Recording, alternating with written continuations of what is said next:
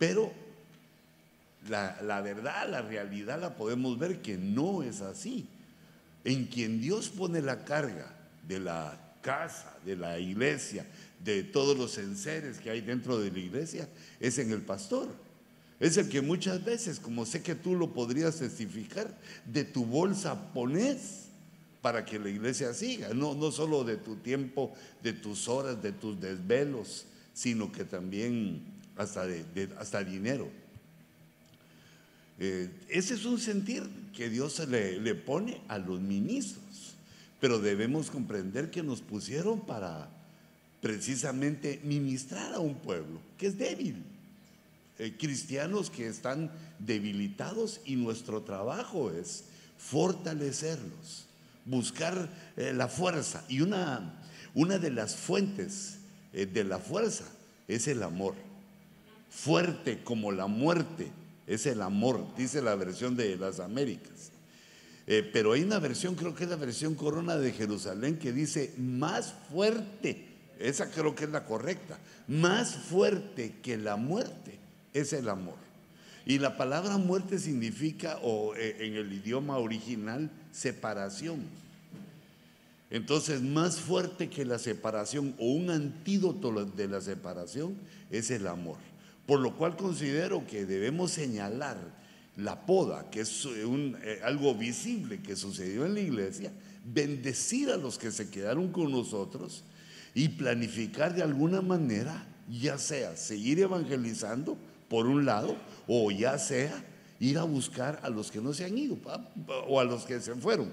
Los que no se han ido pueden ir a buscar a los que se fueron para invitarlos con amor a que regresen a la casa del Señor, eh, si es posible, hacerles ver lo cerca que estamos del arrebatamiento. Porque si no, o muchas veces las ovejas sienten que entonces solo porque ofrendan los queremos. Y eso no es eso no es cierto. Y si en algún momento eso ha pasado en tu corazón porque es algo humano, lo debemos de desechar. No es porque, no es por eso, sino el que nos sostiene es Dios. Lo que nos sostiene es que Dios nos ha revelado sus principios. Dios nos ha revelado en su palabra cómo es la estructura que Él hizo y entonces Él nos provee, como así los veo bien provistos, bien arreglados, bañados, quiere decir que pagaron el agua y que tienen shampoo, jabón y, todo. Y, también aquí en la iglesia está abierta, hemos pagado la luz, todo, o sea, seguimos adelante, hijitos, porque no está, digamos, supeditado nuestro ministerio a la gente, sino que a nuestra devoción con Dios. Así como nosotros nos portamos, así como nosotros fluimos, así también eh, van a fluir los pastores o digo las ovejas con nosotros. Mm, eh, hermanos, eh, los servidores, les puedo pedir un favor. ¿No me podrían cerrar un poquito más esa puerta? Mira, si querés abrir otra por allá, es que esa me cae cabal la luz en los ojos azules. Me hubiera puesto los pupilentes de ojos cafés de color café. Y, me molesta y pasa ahí gente. Le ahí, ahí, ahí, ahí, solo un poquito, solo que yo no mire. Porque pasa la gente hace así, no sé si me están saludando y me distrae. Eh, entonces, hijitos, actuemos con sabiduría. No, no les seamos tan, tan duros con el pueblo, sino que procuremos atraerlos procuremos atraerlos y, que el Señor nos ayude para alcanzar, para ser dignos de alcanzar eh, el arrebatamiento. Y, yo por eso quiero insistir en nuestras reuniones, le puse el tema de este año, los escatólogos. Los escatólogos, la gente que busca la palabra del tiempo final, no solo para su vida, sino porque eh, quiere hacer partícipe a las ovejas, a la gente que Dios le ha puesto, de los eventos, las situaciones, las cosas, qué es lo que eh, estamos viviendo y lo que estamos eh, pasando. Porque eso fue lo que dijo el Señor. Dijo que os lo digo para que cuando suceda sepáis que yo lo dije. El Señor nos lo dice, nos lo revela para que cuando pase o cuando esté pasando, porque a veces los eventos no son instantáneos, sino que son, eh, están en desarrollo. Cuando estén pasando los eventos, sabéis que yo lo dijo, que yo lo dije, dijo el Señor. Entonces, para estar atentos a eso. Padre, en el nombre de Jesús, gracias Señor por, por tu amor, por tu palabra, porque nos reúnes, Señor. Te ruego por nuestras iglesias, por las congregaciones que aquí representamos y las congregaciones del ministerio. Ten misericordia de nosotros, ten misericordia, Señor, de, de tus siervos y de tus ovejas. Te ruego que nos levantes en alto. Te ruego, Señor, que atraigas a tu pueblo a nosotros. Te ruego que nos des un carácter ministerial, que nos llenes de sabiduría, de inteligencia, para que no solo se cumplan, Señor, los deseos de nuestro corazón, sino que también bendigamos a la gente que tú nos envías, que las dirijamos para que estemos juntos en el reino que has preparado para los que te aman. En el nombre de Jesús. Amén. Y amén. Hermanos, siguiendo con el estudio del retorno del amado,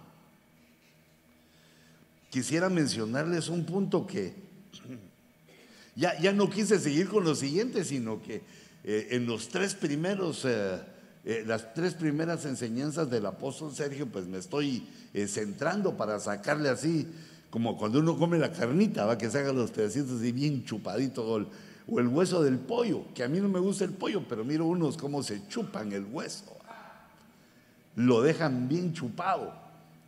Y entonces digo yo, bueno, también, también así. Y, yo quisiera enseñarles estas cosas maravillosas que Dios nos ha dado desde hace mucho tiempo, pero que ha sido tan, tan vasto, ha sido tanta la enseñanza que Dios nos ha dado, que nos cuesta seguir el hilo. Ya eh, los ministros ya van por otro lado y uno viene estudiando lo que quedó atrás. A, menos que uno se, bueno, a saber, aunque se dedicara uno 24 horas a, esto. En el capítulo 14 de Juan, recuérdense que Juan es el libro número 21, como lo hemos visto. Eh, cuando vemos eh, la Biblia, los 66 libros, ah, pero voy a cenar la pizarra, porque si no, vamos a ver, a ver si me acuerdo. Vamos a ver aquí, tengo que sacar un colorcito.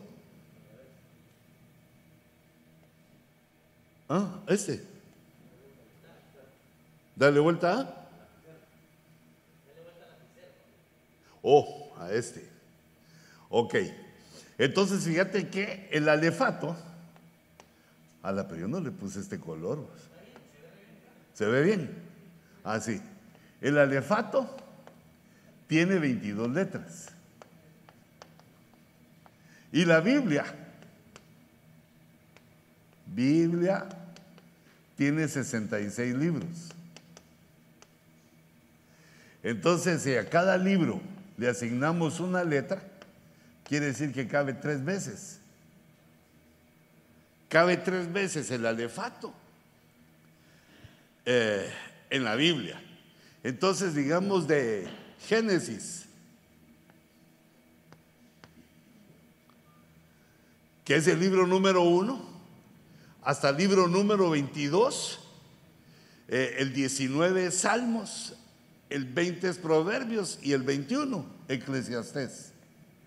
De Génesis a Eclesiastés están los primeros 22 libros, letra, libros, letra. Entonces luego, no, no, no. El 22 es cantares. Qué rápido se arregla aquí. Y después de cantares, ¿qué viene? Isaías. ¿O no? De Isaías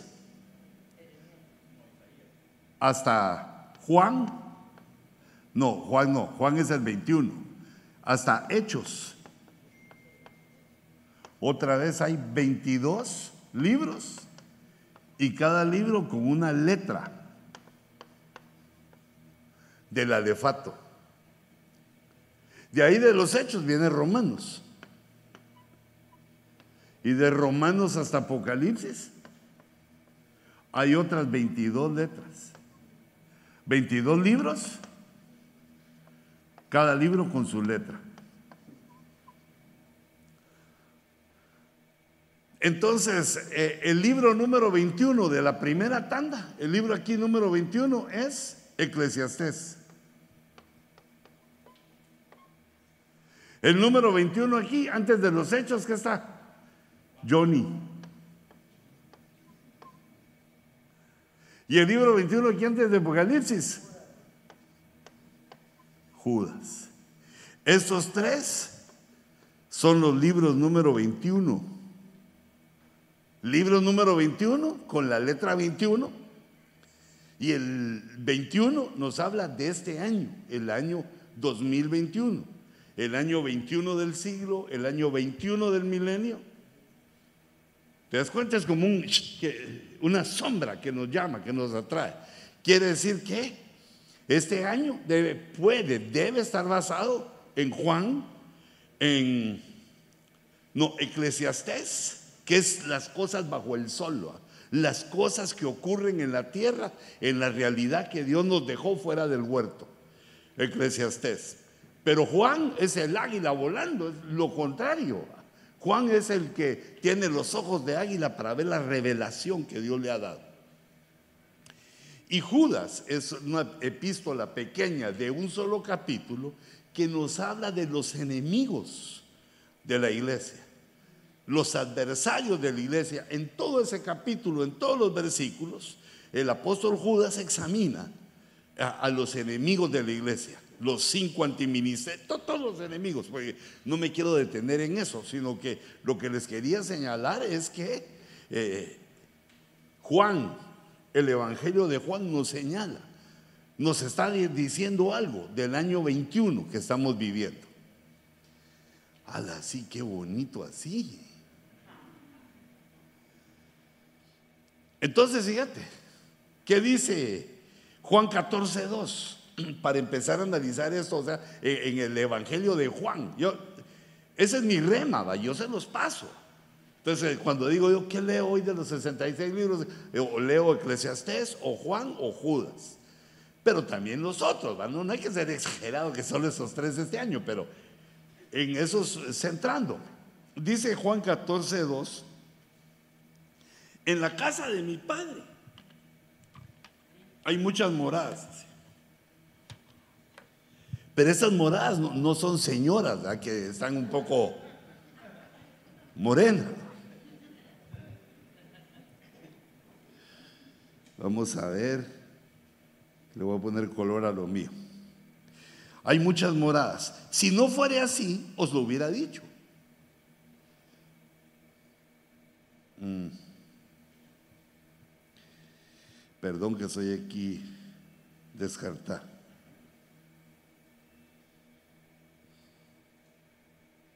No, finalizar. Dios mío, ¿qué hice? Ni, cuando estoy solo me salen todas estas cosas. Me voy aquí. Sí, porque voy a preparar un lugar para vosotros. Y si me voy y preparo un lugar para vosotros, vendré otra vez. Aquí nos está hablando ya de, de su venida, de su vendré otra vez. Es una de las formas en que Jesús empieza a prometer que va a regresar. Vendré otra vez y os tomaré conmigo para que donde yo estoy, allí estéis también vosotros. Entonces, yo quiero que le pongamos atención a los verbos, a los verbos de cómo lo está hablando eh, lo que está hablando aquí el, apóstol Juan. ¿Por qué los verbos? Yo puse aquí que un verbo, cuando lo leemos eh, está escrito y también hablado, nos habla de un tiempo. Tenemos que discernir de qué tiempo nos está hablando eh, cuando se menciona el verbo, puede ser pasado, presente y futuro, porque eso nos ubica la acción que se está haciendo en el tiempo, la acción en el tiempo, y como los escatólogos son expertos en los tiempos. Entonces hay que ponerle atención, por eso subrayé, vendré otra vez, futuro, os tomaré otra vez, o conmigo, futuro, para que donde yo estoy, presente, Allí estaréis también vosotros, futuro otra vez.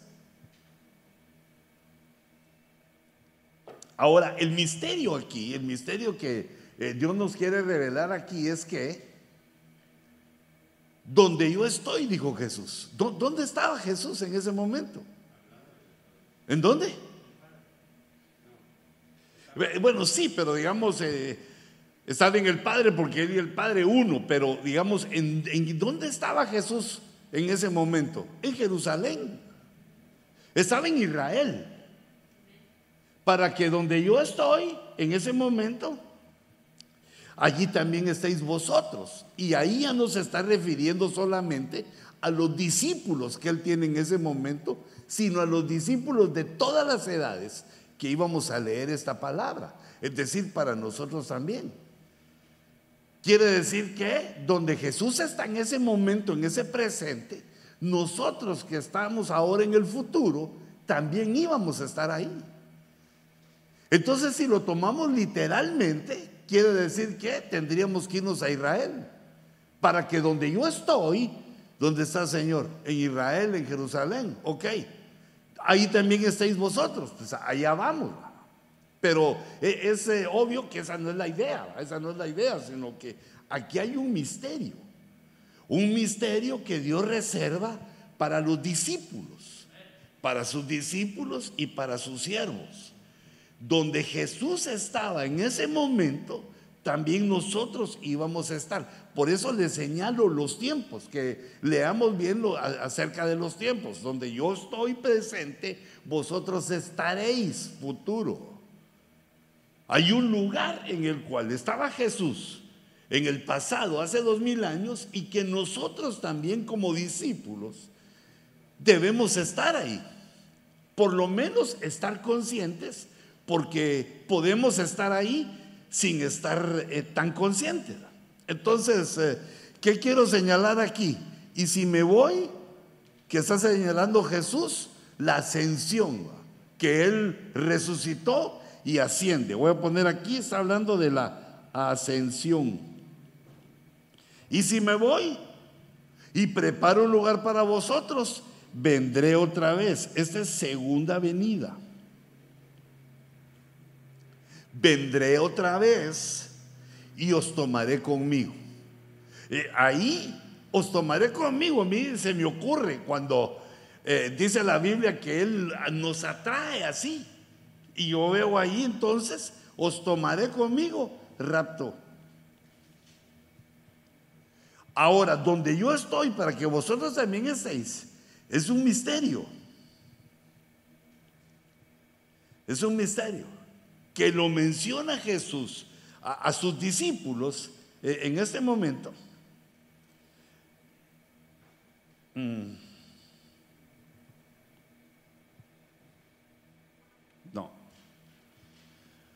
y también a los siervos, para los discípulos. Y encuentro yo también que para los siervos Dios habla de esta manera. Ahora en Juan 12, 26, me regreso un poquito, dos capítulos. Si alguno me sirve, que me siga. Y donde yo estoy, otra vez, donde esté en ese momento, allí también estará mi servidor. El discipulado y el servicio, pues recuérdense que uno eh, es el que engendra al otro. No se puede servir sin haber, sin haber sido discipulado porque entonces no se sabe cómo se sirve. Primero se disipula para que aprenda el convertido, para que aprenda cosas de la escritura y entonces luego pueda servir de una mejor manera. Pero ambas cosas son necesarias. Ser discípulo primero y luego servir. Si alguno me sirve, que me siga. Y donde yo estoy, allí también estará mi servidor. Otra vez este punto. Si alguno me sirve, el Padre lo honrará. Ahora, yo pongo aquí, bueno, quiero ajustar el GPS. ¿Dónde está Jesús en ese momento? ¿Dónde estoy yo? Señor, estás en el planeta Tierra, porque como tuyo es el cosmos, estás aquí, encarnaste aquí, estás eh, en la tierra, estás en Israel, en la ciudad de Jerusalén. Esa es la ubicación GPS. Luego sacamos el reloj, estás en el año 32 de la era cristiana. Hace 32 años naciste y así la humanidad lleva el calendario. Te quiero que ubicarnos, porque ¿dónde yo estoy? Pues Señor, ¿dónde estás? Año 32, Jerusalén, planeta Tierra. Pero eso no es lo que se está refiriendo, sino que lo que está diciendo Jesús es que Él está en otra dimensión. Está en la tierra, pero está en otra dimensión. Eh, si le preguntas ahí a, al diccionario, ¿qué es una dimensión? Pues, bueno, tiene varias facetas la palabra, pero eh, una dimensión es, eh, por ejemplo, como lo hemos tomado otras veces, cuando uno está en su casa y la televisión está apagada. Ahí está la televisión y, el aparato está recibiendo ondas. Pero hasta que no se enciende, no aparece lo que, eh, las ondas que le están viniendo. Es la dimensión de la tele. Ahí vienen las ondas, pero no se ven. Pero si se presiona el botón adecuado, entonces sí ya se ve que, no las ondas, pero se ve lo que las ondas producen. Estar en otra dimensión. Se puede estar en la tierra como estaba Jesús, porque aquí ya, dije yo que estaba pues en la tierra. Estaba el Señor ubicado en la tierra, en Jerusalén, en el año. ¿Y, y qué función estaba haciendo? Enseñándole a los discípulos. Pero Él estaba en la dimensión de los vivientes. La dimensión de los vivientes los vivientes son aquellos que somos los humanos cuando no habíamos pecado.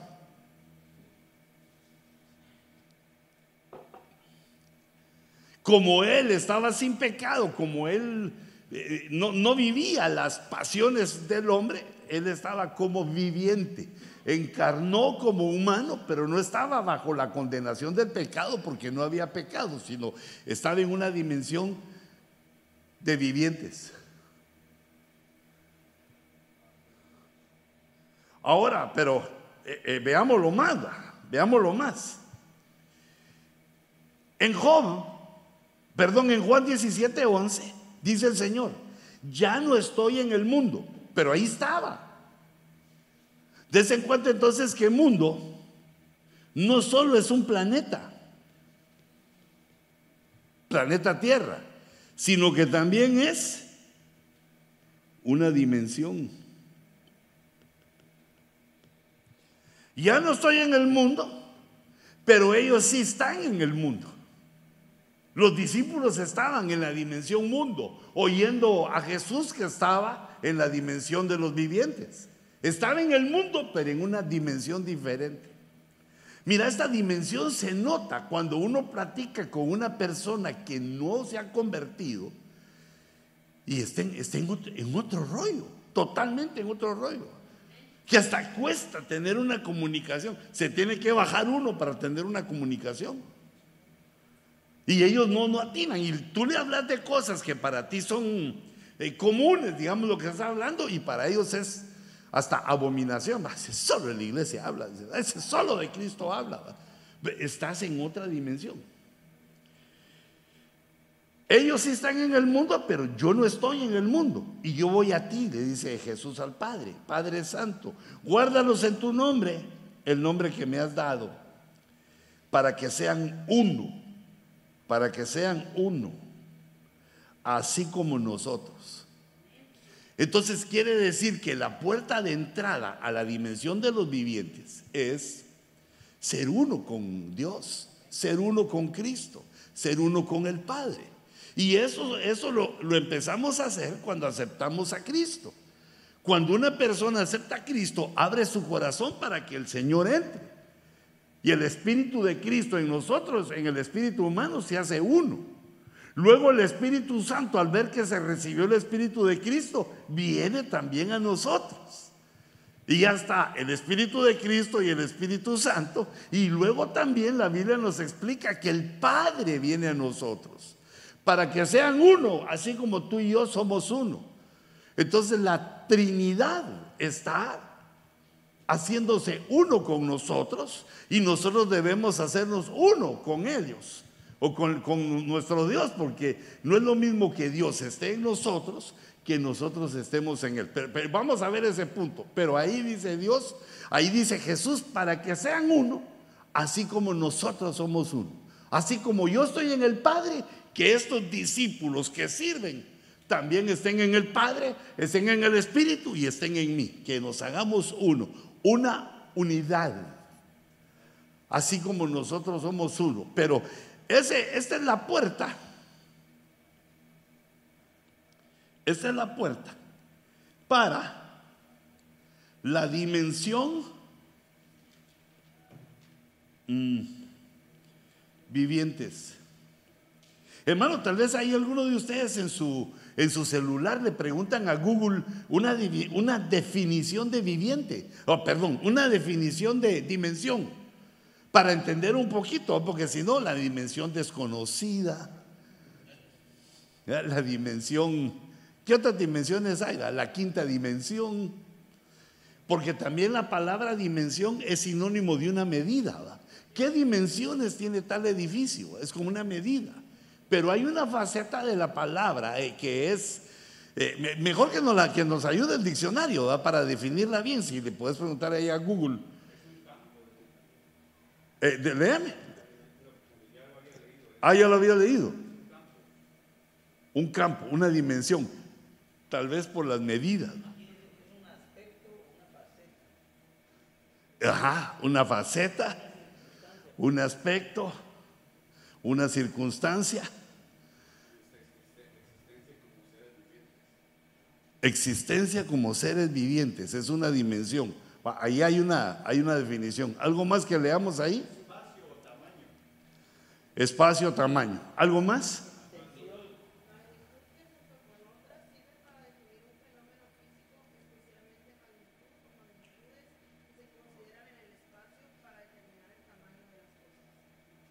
Lindo. Otro.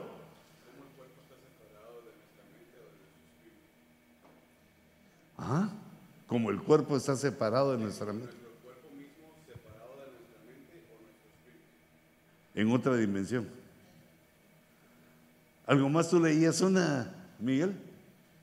Ah, ya, te fuiste. No, dale. Es, la magnitud que junto con otras sirve para definir un fenómeno físico, especialmente magnitud o magnitudes que se consideran en el espacio para determinar el tamaño de las cosas. Eh, esa es la medida, la, la magnitud de un edificio, su largo, su ancho, esa es la medida, pero tiene otro significado con ese que le estoy diciendo, la quinta dimensión, eh, la dimensión desconocida, que son los aspectos que uno menciona, pero ahora yo, yo estoy diciendo que hay una dimensión que se llama la dimensión de los vivientes. Cuando Eva estaba en el huerto, Adán la llamó Eva porque era la madre de los vivientes. ¿Ah? Los vivientes son antes de los murientes. Nosotros somos los murientes. Los murientes son los que se mueren. Y los vivientes son los que no se mueren. la palabra lo dijo. Hay una, hay una vida dentro que no, no los hace morir. Son los vivientes. Cuando el hombre vivió en el paraíso, era viviente. Ahora, pecamos, nos sacan del paraíso y eso se quita. Ya no somos vivientes, sino murientes. Pero viene el postrer Adán y nos empieza a traer, así mismo nos empieza a decir cómo es el camino de regreso para llegar a ser de nuevo vivientes. Primero la puerta es hacernos uno con Dios.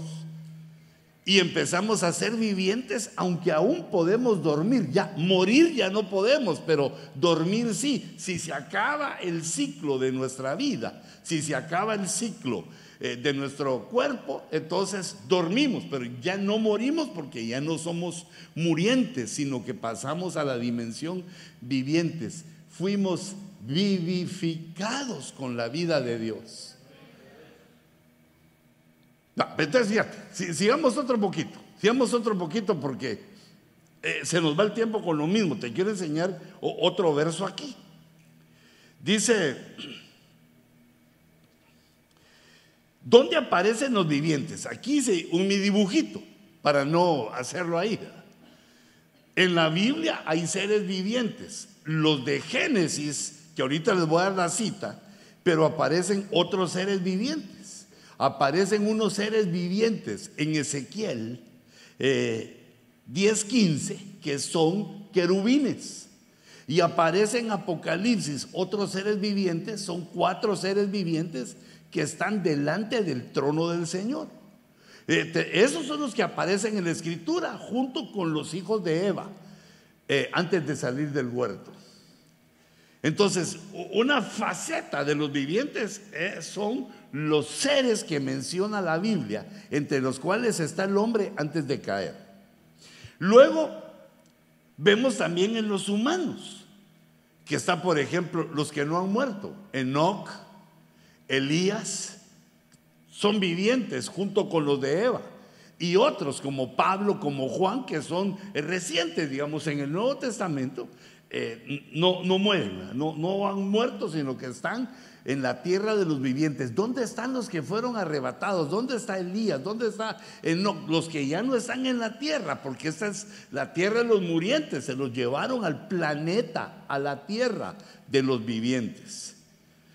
Ahí les puse. Pero también vemos a Jesús aquí manifestado en Juan en una dimensión invisible, en la tierra, pero en una dimensión invisible, la dimensión de los vivientes. Por lo cual no sería extraño que los que han sido arrebatados, como Elías, eh, Enoch, los que les mencionaba, eh, estén en una dimensión aquí en la tierra, estén en una dimensión que no podemos verlos ni hablarles, una dimensión diferente a la nuestra y ahí habitan. Y la Biblia les llama la tierra de los vivientes. Pero ahora también nosotros, al nacer de nuevo, lo que te decía, la Biblia menciona a los nacidos de nuevo con una palabra que se escribe con Z, Zoe.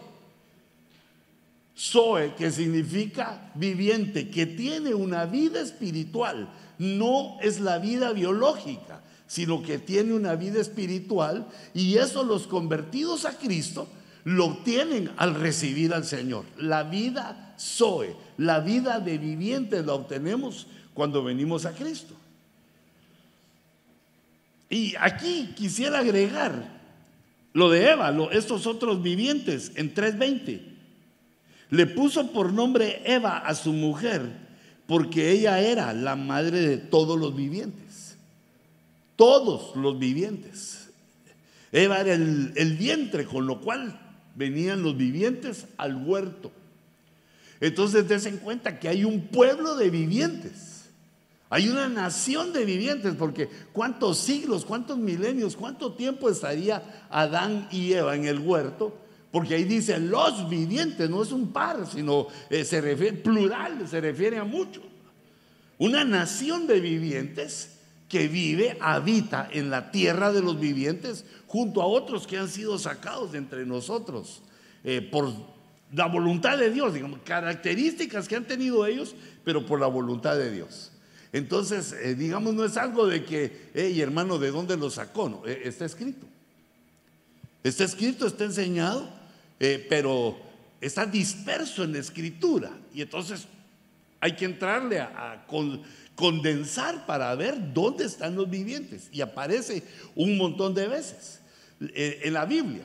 Pero hay que diferenciar cuando se refiere la Biblia a seres que están vivos con la vida biológica porque se usa la misma palabra. Hay que discernir a los seres que están vivos biológicamente y esta otra palabra que es vivientes, que no solo se refiere a una vida biológica, sino que a una vida espiritual.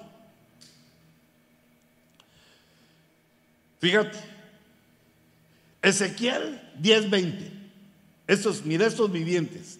Estos eran los seres vivientes, dice Ezequiel, que yo había visto debajo del Dios de Israel junto al río Quebar. Seres vivientes.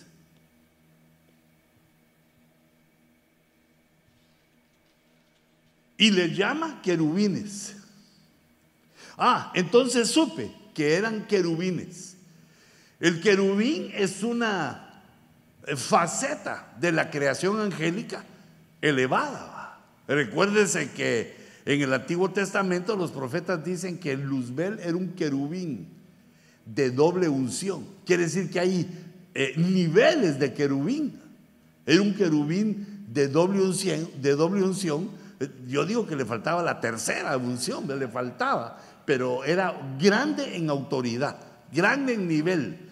Por eso es que cuando se enfrenta el arcángel eh, Miguel con él, no lo maltrata, sino que lo reprende, le dice, te reprendo en el nombre de Jehová, que Jehová te reprenda. Lo reprende porque es una autoridad mayor, no, está para maltratarlo, tiene la autoridad aún, aunque está caído. Pero un querubín es uno que fue viviente, es un viviente. Y así como Luzbel, que es un viviente que cayó, se volvió muriente, porque está esperando su destino en el lago de fuego, que es la muerte segunda. Y así también los ángeles y los seres que cayeron con él están a la espera de la muerte segunda, porque de vivientes, como dice aquí Ezequiel, se transformaron en murientes.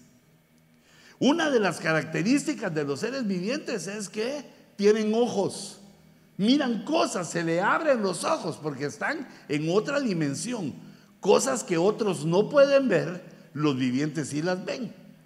Yo tomé este verso porque hay varios, de 4.8 de Apocalipsis, y dice, y los cuatro seres vivientes, cada uno de ellos con seis alas, estaban llenos de ojos alrededor y por dentro. Y de día y de noche no cesaban de decir, Santo, Santo, Santo es el Señor Dios, el Todopoderoso, el que era, el que es y el que ha de venir. Estos seres vivientes eh, tienen este canto que es doctrinal. Doctrina. Todavía me cabe la A, ya no. Doctrina. Eh, Trinidad, de la Trinidad. Eh, siempre le, subrayo esto porque eh, hay mucha gente que se opone a la doctrina de la Trinidad y nosotros tenemos que enseñarla. Santo, santo, santo quiere decir santo es el Padre, santo es el Hijo, santo es el Espíritu Santo. Tres santos. Y luego el Señor, el Curios, es Cristo. Dios es el Padre. Y el Todopoderoso, ese Todopoderoso en el antiguo pacto se traduce Shaddai, que es uno de los nombres del Espíritu Santo. Entonces, la adoración a los tres, dicen los seres vivientes. La adoración a los tres, y luego menciona quiénes son los tres, el Curios, el que nos pusieron por Señor de toda la creación, el Dios, el Teos, el Teo, el Padre, y el Espíritu Santo, el Todopoderoso, el Todo Suficiente, el Shaddai. Y ahora, después dice, con respecto al tiempo, como es una doctrina, lo enseña en esas tres dimensiones, tres facetas de Dios, en tres nombres, en tres dimensiones. Y ahora dice, el que era el Padre, porque el Padre tuvo el trato con Israel. El que es el Espíritu Santo, porque es el que dirige a la iglesia, el que lleva a la iglesia, nos conduce. Y el que ha de venir, el Hijo, el Señor Jesucristo. Pero una de las cosas que me atraen la atención de este, de este canto, el canto de los vivientes, es que es repetitivo, porque dice, y día y noche no cesaban de decir. Eh, esto quiere decir que debemos entender que las alabanzas deben y pueden ser repetitivas.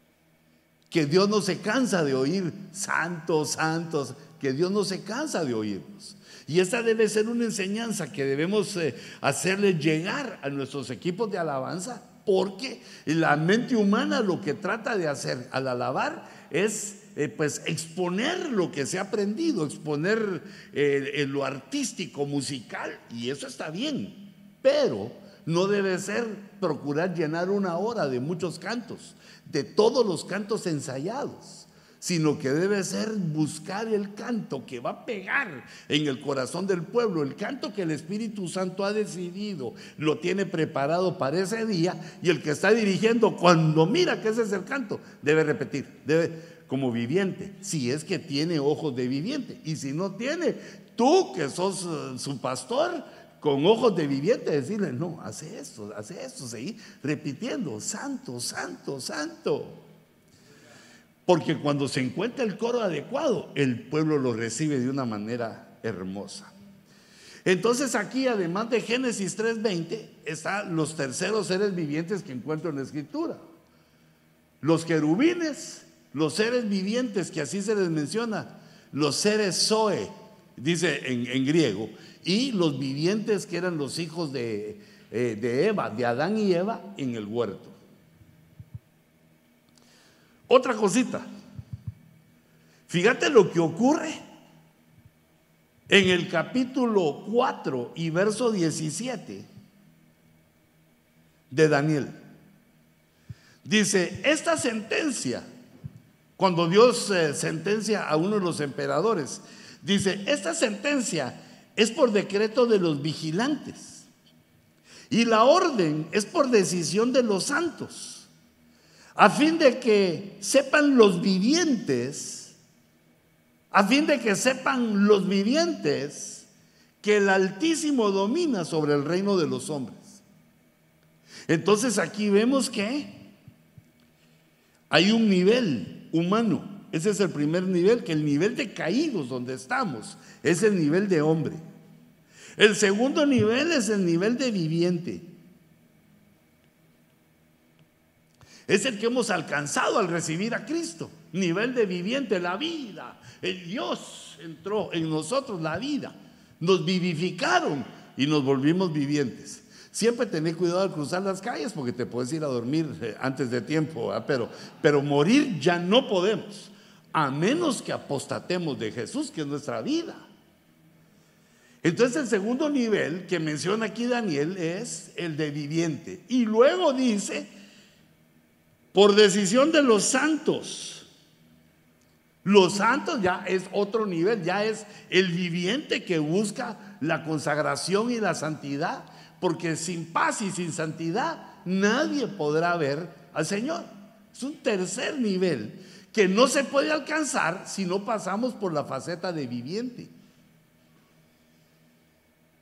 Y el cuarto nivel y el último nivel es el de vigilante. Este es el cuarto. Pero yo no me quisiera llegar hasta ahí porque nos debemos de eh, circunscribir a los vivientes, que es lo que Jesús está diciendo. Donde yo estoy como viviente, vosotros no podéis estar. Donde yo estoy, vosotros estaréis. Todos los discípulos y siervos de Cristo tienen la promesa de estar donde Él estuvo. ¿Dónde estuvo Él? En la dimensión de los vivientes. Ahora, lo tremendo para mí es que en el 4.17 de Daniel se mencionan los vivientes y en el 4.17 de Primera Tesalonicenses, de Pablo, escribiendo en Primera Tesalonicenses, aunque esa epístola es de tres, Pablo, Silvano y Timoteo a los tesalonicenses. Eh, los tres apóstoles escribieron esta y dice en el 4.17, dice, luego nosotros, Los vivientes. Esta versión es la versión moderna. Eh, o las otras versiones dicen luego nosotros los que vivimos, luego nosotros los... Eh, se refiere a la vida, pero como a la vida biológica. Pero si lees en el griego original, dice nosotros los Zoe. Nosotros los los que hemos obtenido la vida espiritual por medio de Cristo. Por eso está correcta esta traducción que dice, luego nosotros los vivientes, los que hayamos quedado, pero ahí me gusta más la versión eh, de las Américas que dice, los que hayamos permanecido, porque Dios en nosotros y nosotros en Dios. Ah, en Cristo.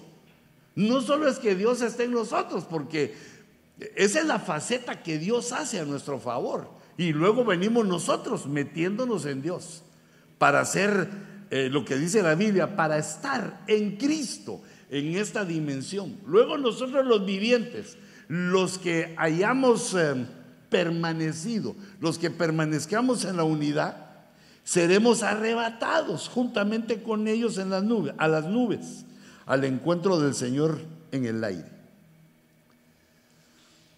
Mm. Bueno, nos vamos más o menos entendiendo. Ah, me trajiste uno calientito. A la gracia. Que Dios bendiga, hermano. ¿Cómo discerniría que hace me había enfriado ese? Gracias, José María. Mm. Antiguo Testamento y Nuevo Testamento, los vivientes son una realidad. Pero la historia de los vivientes, no, eso tendría que ser otro tema, hermano. Porque los vivientes fueron, la tierra de los vivientes fue atacada, fue conquistada, fueron reducidos los vivientes, hasta que intervino Dios y castigó a los que habían tomado autoridad en la tierra. es una historia tremenda, de otra dimensión, de otro planeta. Las guerras de los vivientes, la conquista de los vivientes, la liberación de los vivientes. Pero ahora nosotros debemos de conformar y lo que estamos viendo es que Jesús es el viviente, el que está en la dimensión de los vivientes y que nos está llamando a esa dimensión para que donde yo estoy, en ese momento donde yo estoy hace dos mil años, vosotros también estéis. ¿En dónde es ese lugar? En la dimensión de los vivientes. Hijitos, y ahí estamos, pero tenemos que hacer de fe a esto y entender. Por eso es que tus ojos ven otras cosas, tus pensamientos son diferentes, tus metas son diferentes, tus actitudes son diferentes porque vivimos en una dimensión diferente de vivientes. Así que portémonos bien para de vivientes a santos. Y así estaremos siempre con el Señor. Mira esa promesa, siempre con el Señor quiere decir que nunca más vamos a, a caer, nunca más vamos a volver a ser pecadores. Y así estaremos siempre con el Señor. Ahora, que Jesús estuviera en la dimensión de los vivientes está profetizado. Fíjate lo que dijo Isaías 53:8. Dijo, aquí se está refiriendo a Cristo, pero discernilo tú conmigo. Dice, por opresión y juicio fue quitado. Y en cuanto a su generación, ¿quién tuvo en cuenta que él fuera cortado de la tierra de los vivientes? ¿Ah? Fuera cortado. Ese cortado quiere decir muerto, arrebatado, muerto. ¿Quién tuvo en cuenta que Él, con mayúscula, es Cristo, fuera cortado de la tierra de los vivientes por la transgresión de mi pueblo? Es decir, que nadie podía sacar o matar a Jesús porque estaba en la, en la tierra de los vivientes, pero Él se ofreció fue el pago por la transgresión de mi pueblo, a quien corresponde o a quien correspondía la herida. A mi pueblo, a quien correspondía la herida, pero no, él fue cortado, sin decir que era Jesús, porque era una profecía. Él fue cortado de la tierra de los vivientes por la transgresión de mi pueblo. A cambio, para pagar, para sustituir al pueblo que había transgredido, él fue quitado de la tierra de los vivientes. Entonces estaba profetizado cuando él dice, a donde yo esté, donde yo estoy, donde yo estoy, estaba profetizado, la tierra de los vivientes. Pero no solo él, también Jeremy. Dice, pero yo era como un cordero, manso llevado al matadero. Jeremías 11, 19. Y no sabía que tramaban intrigas contra mí, diciendo, destruyamos el árbol. Pero, hijito, un paréntesis, no participemos en esas conspiraciones contra nadie. Mira, se vuelve uno religioso, se vuelve uno fariseo, se, se vuelca uno contra Dios. ¿Acaso no todos somos siervos de Dios? Dios al que quiere lo quita y al que quiere lo perdona. Bueno, esto me viene a mi corazón. No te estoy pidiendo que tengas compasión de mí, sino de todos, así como te gustaría que tuvieran de ti. Pero yo, dice Jesús, aquí en la profecía, en la figura, el cordero era como un cordero manso llevado al matadero. Lo llevaban a la cruz. Y no sabía que tramaban intrigas contra mí diciendo, destruyamos el árbol con su fruto y cortémoslo de la tierra de los vivientes para que no se recuerde más su nombre. Y sí, de hecho, fue cortado de la tierra de los vivientes, como dice Isaías, para pagar por la transgresión del pueblo de Dios. Pero no lograron hacer que no se recordara su nombre, sino que ese mismo hecho hizo su nombre eterno, hizo su nombre recordable para, para siempre, para todas las generaciones. ¿Dónde estaba Jesús? En la tierra de los vivientes, en la dimensión de los vivientes. ¿Y cuál es la invitación que nos hace? Para que donde yo esté, vosotros también estéis. La tierra de los vivientes. Qué temón, un temón ahí para que te lo discutas. Un día así especial ahí en tu congregación. No, no solo me lleves a mí. Si me invitas está bien, pero Échatelo vos también. No, no tenés que decir, no es que eso dice el hermano Luis. Yo a ti te digo, a ti sí te digo, porque quiero que sepas que estamos en la línea con el apóstol Sergio. Que no soy chaquetero, lo que pasa es que lo amo y es el que me da mi pan. Entonces, ¿cómo no lo va a reconocer? Hasta los perros reconocen que le da de comer y nosotros somos más que eso. Somos vivientes. ¿Cómo no vamos a reconocer ese canal? Pero a tus ovejas no les tenés que decir eso, sino como dice la palabra. Ahí les va el tema, los vivientes, la caída de los vivientes, la conquista de los vivientes. Echátela, pues, buena. Yo voy a procurar eso también, no creas. Así con tu fuerza, invita a tu gente y decirles esta palabra. Así, nosotros somos actualmente los vivientes. Eh, somos eh, eh, tenemos lazos, somos familiares de los seres vivientes de Apocalipsis, somos familiares de los querubines y también de los hijos de Eva en el huerto, somos los seres vivientes, los cuatro, de los, la cuarta faceta de seres vivientes, porque no aparece otra en la escritura. Y yo creo que por eso esa grandeza que Dios nos dio es que nos quiere rescatar. Y lo está logrando, ¿va? porque aquí estamos. Entonces Jesús profetizado que su lugar iba a ser la tierra de los vivientes. ¿Qué quiere decir eso? Que cuando lo oyeron decir, donde yo estoy, vosotros también estéis, debieron entender dónde estaba Jesús, porque esto era la palabra que ellos leían sábado a sábado. Pero ahí se da uno cuenta que oyendo una vez a la semana no le atina a uno. Esto tiene que ser algo diario, por lo menos para nosotros, hijitos, para darle al pueblo que nos escuche pues nos escucha una buena vianda. No solo un día a la semana, peor imagínate un día al mes cuando nos reunimos. Mira, por eso yo les aconsejo a ustedes y también a todos los que me están viendo. Los que son pastores, los días martes, hay escuela de pastores con el hermano Sergio. ¿Cómo te lo vas a perder? Ah, así como uno pide permiso para ir al dentista, para ir al, bueno, al peluquero no va, pero ir al doctor, uno, uno pide permiso para hacer cosas. El martes mira cómo ajustas tu horario para estar ahí, porque esa, esa no se repite, esa no se graba. Esas son los para que se los que nos deleitemos ahí. Y, yo a veces quiero ver quiénes están de vosotros ahí. No miro a nadie. Bueno, me cuesta un poco ver, pero me pego así para ver. digo yo, ¿dónde están los hermanos?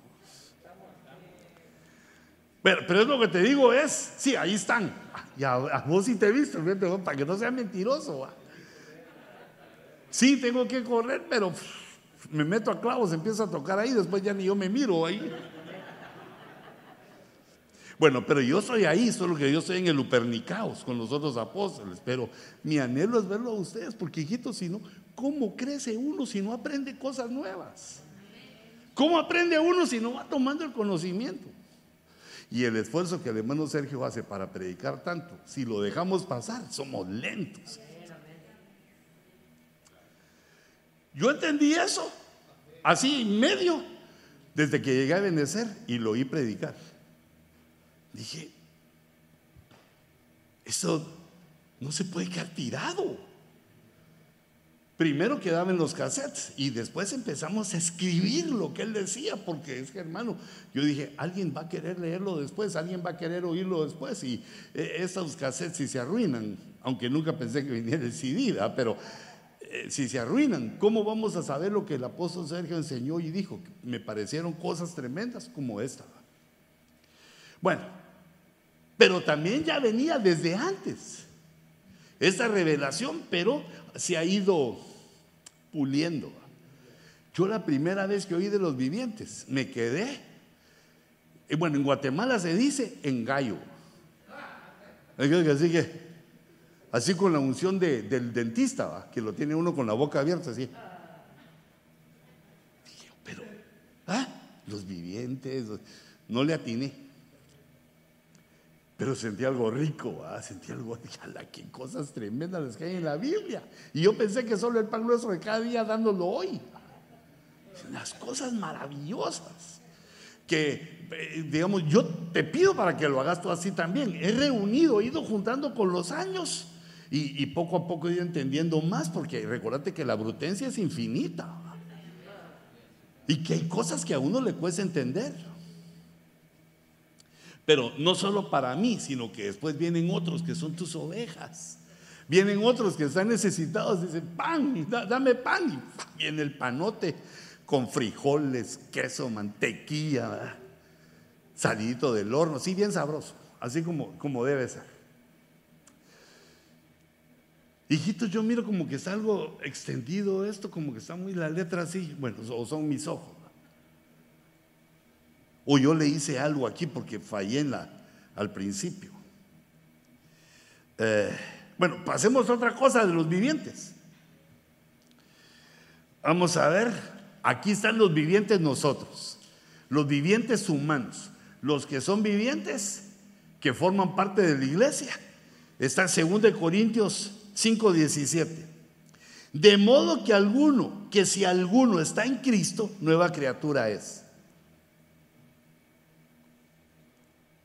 Eh, esa frase, cuando dice, de modo que si algún, este sí no es una afirmación, ese sí es condición, es una condición.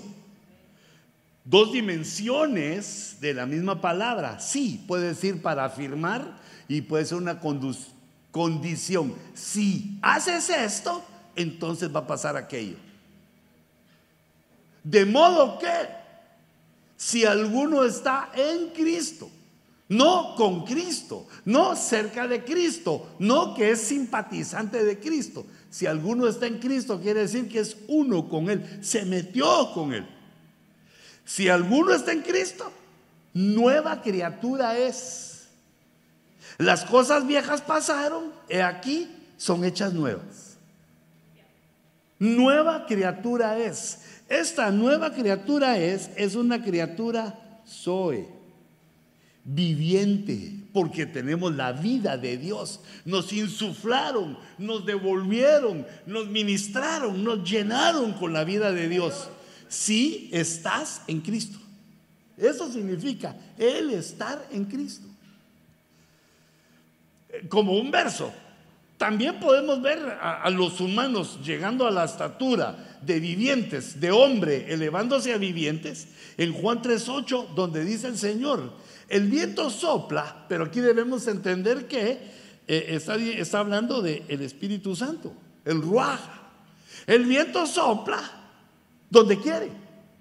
Date cuenta que es el Espíritu Santo porque el viento no tiene inteligencia ni decisión, sino que es un factor de la creación, es parte del clima, es, un, es una, una parte de la creación de Dios en nuestra realidad.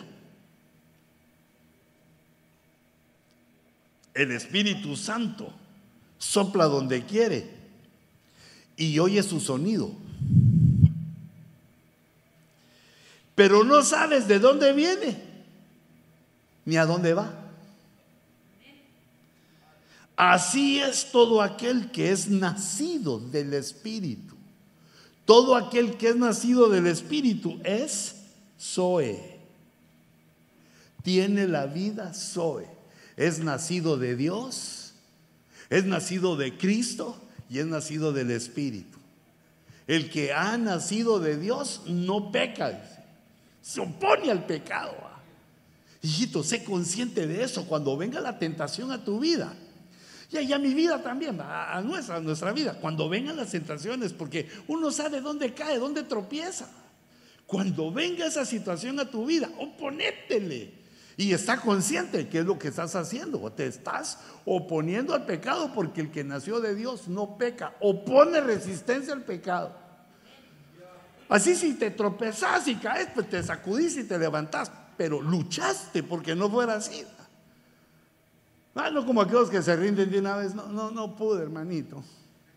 Vino el pecado y no pude. Perdóname, mi amor, dice la esposa. No, no, lo vuelvo a hacer. Es la última mujer que tengo. Ya, aquella brava chipotazo ahí. No, y que reprendo al diablo, que nunca suceda eso. Pero digamos, opongámonos ahí. Ah, así como el ladrón, el que es ladrón va y de repente mira ahí algo y se le quiere robar, pero dice, no soy cristiano, no, no lo voy a hacer. Señor, dame, por favor, dame tú, porque ya me quiero palanquear yo todo lo que miro.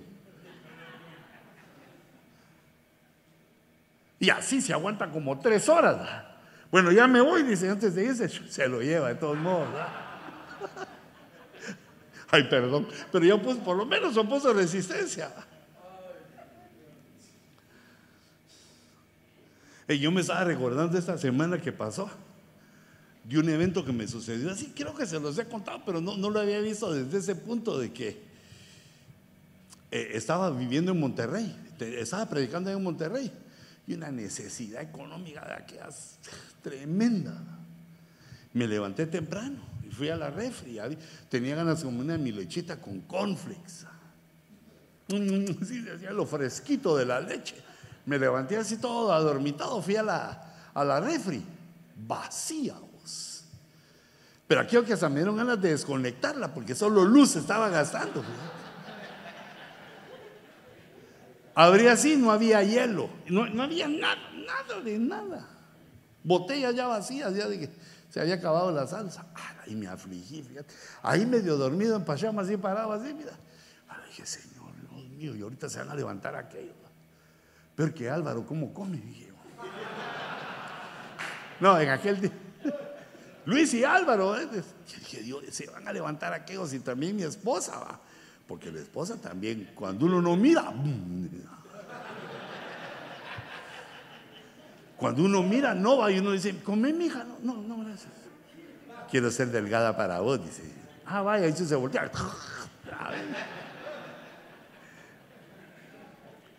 Y entonces fíjate que me puse a buscar en las bolsas, me puse a buscar y, encontré solo unos pesos. Pero ese día tenía que ir con la ley allá en, México porque tenía que, me, iban a dar más permiso para quedar en México porque al ser mojado en México, sí, sería algo, no. Aquí sí me animé varios años a ser mojado, pero allá Total que entonces me fui. Con los pesos que me quedaban, tenía solo para ir y regresar en el bus. Que tu agüita ni quién. Pues dije, bueno, el Señor, el Señor, a ver qué haces con nosotros. Y me fui temprano, los dejé dormiditos. Me fui temprano y llegué a donde tenía que ir, era lejos donde tenía que ir. Llegué y entré con el Señor desde ahí, le dije, mire, esos son mis papeles, ah, ¿se va a quedar más tiempo en México? Sí, aquí en Monterrey, me empezó a preguntar, arregló los papeles, los puso, y me dijo, sáquele dos copias o tres copias a esto, me dio varios papeles. ¿Y con qué lo pago? Eh, ¿Cuántas copias? no podemos, no, vaya a sacarle copias a, eso.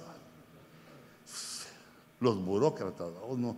¿Y qué le iba a contar yo? Fíjese que no tengo. No. Entonces los agarré y dije, bueno, me regreso a pata.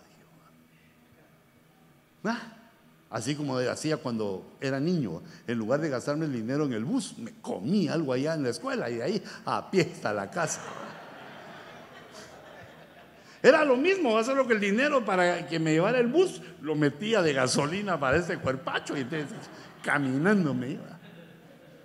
Por eso decía, decían, allá en Guatemala decía que, ¿y, cómo andás? En Dodge, pero en dos patas, decía, ah, no, no en carro Dodge.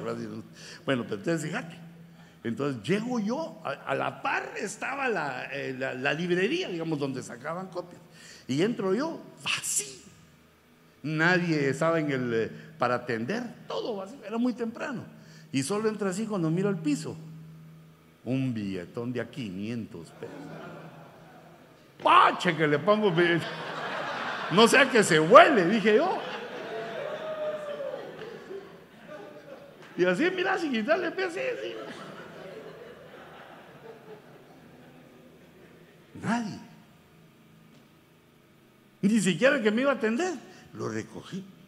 500. Porque a veces uno mira diciendo 500. Lo guardé. Me lo guardé y salvé, Señor, ¿qué desea? Eh, sáquenme estas fotocopias, por favor. Y me las empezó a sacar y, mm, eh, mire, no ha venido nadie por aquí hoy. No me dijo, usted es el primero. ¿Como quién? Me dijo. Pues así como alguien que haya perdido algo. Porque yo decía, si es de alguien y me lo, me lo estoy robando. Y se me quedó viendo, ¿cómo así? Me dijo, ¿de qué? Y así bravito. No, no, no, yo nomás decía, si alguien había venido aquí. Usted no es de México. Me dijo, ah, no, no, ve que estoy sacando aquí mis papeles. Segurito que no vino nadie. ¿Y usted? ¿Qué me? ¿No ha perdido algo? Así que, ¿no? Sufridos esos momentos. Entonces yo dije, Señor, no hay nadie que lo reclame. Tampoco puedo ser tan bruto, Señor, de decirle, Señor, me encontré esto aquí y se lo dejo. Le dije, Señor, ayúdame, ayúdame en el equilibrio de la entre la brutencia, la honradez y el robo. Me dieron las copas y me quedé un rato ahí. ¿Qué más desea, joven? Y yo, ¿qué hago, Señor? ¿Qué hago? Hasta que al fin dije, tomo santa cena y le pido perdón al Señor después. Pero como no, tuve a quien devolvérselo, pero eso te decía por, por el ladrón que está ahí, no lo voy a hacer, no lo voy a pelea. Dios ve esa pelea, Dios ve cómo pensamos. Aunque tal vez después, como me salió que ese ladrón se lo vuelve a agarrar, pero uno pelea eh, para agradar al Señor. Señor, esto te agrada. Señor, esto me lo estoy robando o me lo estás enviando de una manera sobrenatural. Ahí se cambió mi billete de 500 porque tomé taxi. Ah, que tu camión, otro taxi. Y no me fui a la casa, sino que me fui a Soriana. agarré ese carretilla, agarré en el supermercado. Jamón, queso, así como los panitos que te dije, llené la carretilla. Unos bolillotes así que vendían ahí. Salí con mis bolsas, ni mucho me gasté. Es, buena el comercio allá en, México. Eh, todavía con billete, otra vez, taxi. Ya me lo decía que se bajara el taxista, que me abriera la puerta del bolchito, ¿va? la qué lindo de allá mi casa. Si hubiera estado de, este tamaño, hubieran dicho Santa Claus, hubieran visto con la barba reprendo al diablo.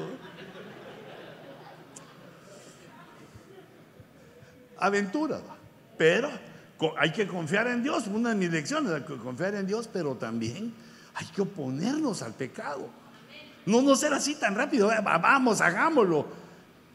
Eh, como lo que decían allá los hermanos de Monterrey, que me, me encantó, me gustó siempre. Me gustó porque decían, se me hizo fácil. Se me hizo fácil, entonces hice tal cosa. Se me hizo fácil, entonces pequé. Entonces ahora yo digo, no, hagámoslo difícil, que no se te haga fácil. Sino que cuando el Espíritu te detenga en algo, te haga ver algo, lucha por no. Como dice aquí, así es todo aquel que es nacido del Espíritu. El que es nacido de Cristo, nueva criatura es. Y el que es nacido del Padre, no peca. Se opone al pecado. Y otro verso de Romanos 8, 9 dice, este es para ver esta dimensión de los vivientes, que tiene también otros nombres en el Nuevo Testamento. Dice, sin embargo, vosotros no estáis en la carne, sino en el Espíritu, en otra dimensión. Si en verdad el Espíritu de Dios habita en vosotros. Pero si alguno no tiene el Espíritu de Cristo, el tal no es de Él. Entonces está el Espíritu de Dios, el Espíritu de Cristo, y aquí vimos el Espíritu Santo en nosotros. Fíjate qué privilegio de pecadores. Dios empieza a habitar en nosotros a partir de recibir a Cristo y nos hace uno con Él. Si queremos si así lo deseamos. Mira, aquí tengo otros versículos de la tierra de los vivientes, porque aparecen varios. Job, por eso en lugar de Juan leo Job, Job 28, 13, está hablando de la sabiduría y dice, no conoce el hombre su valor, el hombre, ni se halla en la tierra de los vivientes. La sabiduría se halla con los hombres, pero el hombre no conoce su valor, cree que es cualquier cosa, no conoce la grandeza del tesoro de la sabiduría. Bueno, excepto los vivientes, pero en la tierra de los vivientes no está, dice. El Salmo 27, 13. Mira ese salmo tan bendito que lo cantamos. Hubiera yo desmayado. Pero dice, dice esta versión de las Américas, dice, hubiera yo desmayado si no hubiera creído la fe que había de ver la bondad de Jehová en la tierra de los vivientes. Tierra de los vivientes, tierra de los vivientes. Es una dimensión que aparece bastante en la Biblia. En el Salmo 116, 9, andaré delante del Señor en la tierra de los vivientes. Salmo 142, 5. A ti he clamado, Jehová. Dije, tú eres mi refugio, mi porción en la tierra de los vivientes. Pero la tierra de los vivientes no es que nos vayamos a otro planeta. No hay que perder la conexión con lo terráqueo. Sino esta enseñanza es para ver que estamos en la tierra, pero no somos de la tierra. Estamos en el mundo, en el sistema, pero no somos del mundo. Por eso otros principios reinan en nosotros. Otros principios gobiernan nuestra vida, como el diezmo, como la ofrenda. Porque vemos que en la calle hay quienes no ofrendan ni diezman ni saben nada de Dios y se enriquecen. Pero nosotros que hemos entrado a esa dimensión con Dios, tenemos principios. Los principios que están en la palabra. Si haces esto, entonces sucederá aquello. Y si no lo haces, no. Estamos bajo, bajo otros principios espirituales porque habitamos en la tierra de los vivientes. Lindo ese coro, hubiera yo desmayado. Pero no dice la tierra de los vivientes hasta que uno lo lee en esa versión. Y también en otras. Entonces, hijitos, un breve resumen de esto. Nosotros hemos venido a Cristo y hemos entrado a una nueva dimensión de vivientes, donde otras cosas vienen a nosotros por la palabra.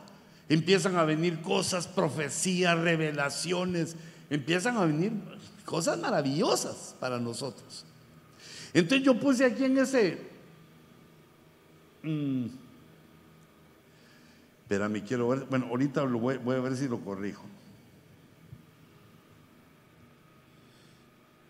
Este, mantener las anotaciones. Ah, es que se me mete este, ¿eh? Finalización, finalizar sesión. Ensayar de nuevo, no. Informe, no. Lo quito. Ahí está.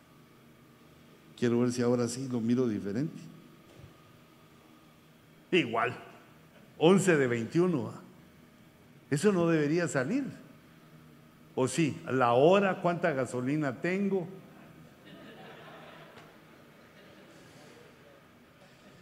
Vamos a ver dónde lo registro. ¿Aquí? No, eso solo se apaga. Este. No, porque salen todos, hasta todos mis secretos salen ahí, mira. Ah, bueno, ¿sabes qué? Voy a probar otra cosa. Me salgo. Ahí. Por favor, hijito. Y yo cuando estaba leyendo esto y estudiándolo decía, Señor, qué cosas tan grandes has hecho en nuestra vida. Quiero ser consciente de que soy un viviente, que la muerte ya no tiene potestad sobre mí. Quiero ser consciente de ese, de ese nivel porque esa conciencia es lo que nos catapulta para alcanzar el siguiente que es de santo. Si uno no entiende que es viviente, entonces vive como en el mundo. Mira, ¿y cuántos cristianos viven así? Viven como en el mundo.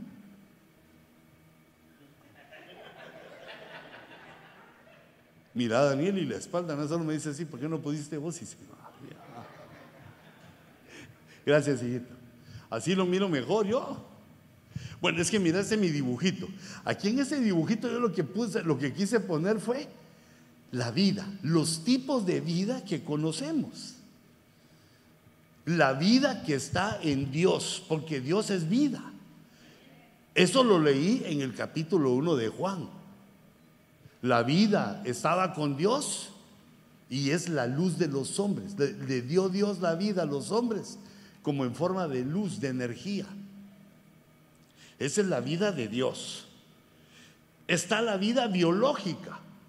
Nuestros papás se enamoraron, se fueron de luna de miel, los que pudieron, y los que no, pues también como pudieron, nos trajeron al mundo. Nos dieron la vida biológica. Y viene la vida en Dios, la vida Zoe, la vida de vivientes, que es a consecuencia de reconocer a Dios como el Creador, a Cristo como nuestro Salvador, reconocerlo y ser discípulo y servir. Discípulo y servir. Discipularse y servir todos los días de nuestra vida. Mira, nunca penses en eso ya serví yo, eso ya no voy a servir. No, lo que se venga la mano, a hacerlo. Si hay que hacer cosas que hiciste antes, arremangate las manos y hacerlo. Bueno, a menos que la rabadía ya te lo impida, hermano. Eh, esa es la vida Zoe. Esa es la vida. No, pero esos no son míos, así. Me los trajo de Borita. Tan linda, sí. Gracias. Mira, ya que veniste, no me digas favor de un minuto. Mira, y si hay una agüita también ahí, me gustaría una agüita pura. Y si hay un limón ahí a la mitad. Famosa esa broma, ¿verdad? un sobrecito de azúcar también. Y cuando se la llevan, y no tienes una cucharita para darle de vuelta, me hubieras pedido la limonada de una vez. Mira, otro tipo de vida que menciona la Biblia es la vida abundante. Cuando Dios nos provee de todo. Mira, cuando le dice a uno su esposa, ay, cómo me gustarían esos zapatillos. Ah, no, no podemos ahorita, mija. Así descalza, te ves bien guapa. Te ves sexy, descalza. es que a veces uno es gacho. Pero ahí viene Dios y te da. Y vas y le compras sus zapatillos a la princesa. Cuando le compré zapatos a tu esposa, no solo le des la caja, no. Cuando le compré zapatos a tu esposa, la sentás y vos te arrodillás así frente a ella. Para que sea una humillación, pero que ella no se dé cuenta. Solo Dios y vos. Y de ahí le abrí la caja, así como que ella fuera, ¿quién era? ¿Cenicienta o Blancanieves? Ah, Cenicienta. Entonces le decís que extienda la patilla, le quitas la chancleta vieja y. Dime, vas a aprovechar para hacerle ahí así a los deditos, ¿verdad? Porque como esto es tuya la mujer, así le hacían los deditos. Después ya la parás, le das su vueltecita. Ir a aplanar los moles de todo California, hija mía. La vida abundante. Si cuando uno tiene hambre, come. Cuando uno tiene sueño, duerme. no puedo dormir. No puedo comer porque me duele aquí, me duele allá. Ah, tan lindo Dios. Bueno, ese es otro, otro tipo de vida que la renta está pagada, la casa está, todo, está, estamos caminando bien. Pero hay otra vida que es la inmortal, la, la inmortalidad, que ese debe ser otro tema. La inmortalidad fue sacada a luz, le dice Pablo a Timoteo. Y también puse aquí la anastasis, que es la resurrección, que es el que muere y regresa a la vida. La anastasis. Y la vida eterna, que es la promesa que Dios nos ha dado. No sé si hay más, no sé si esto es exhaustivo, pero yo encontré siete. A la gracias, hermano. Encontré siete tipos de vida. Vea que se mira diferente así porque llega hasta arriba. no se mira así como. Después me enseñás, mi hijo, cómo se hace eso.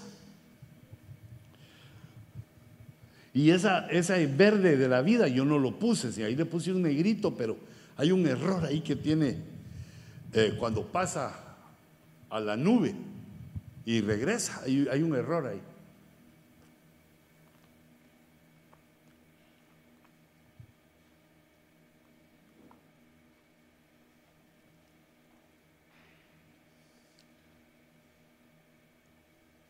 La una con cuatro minutos.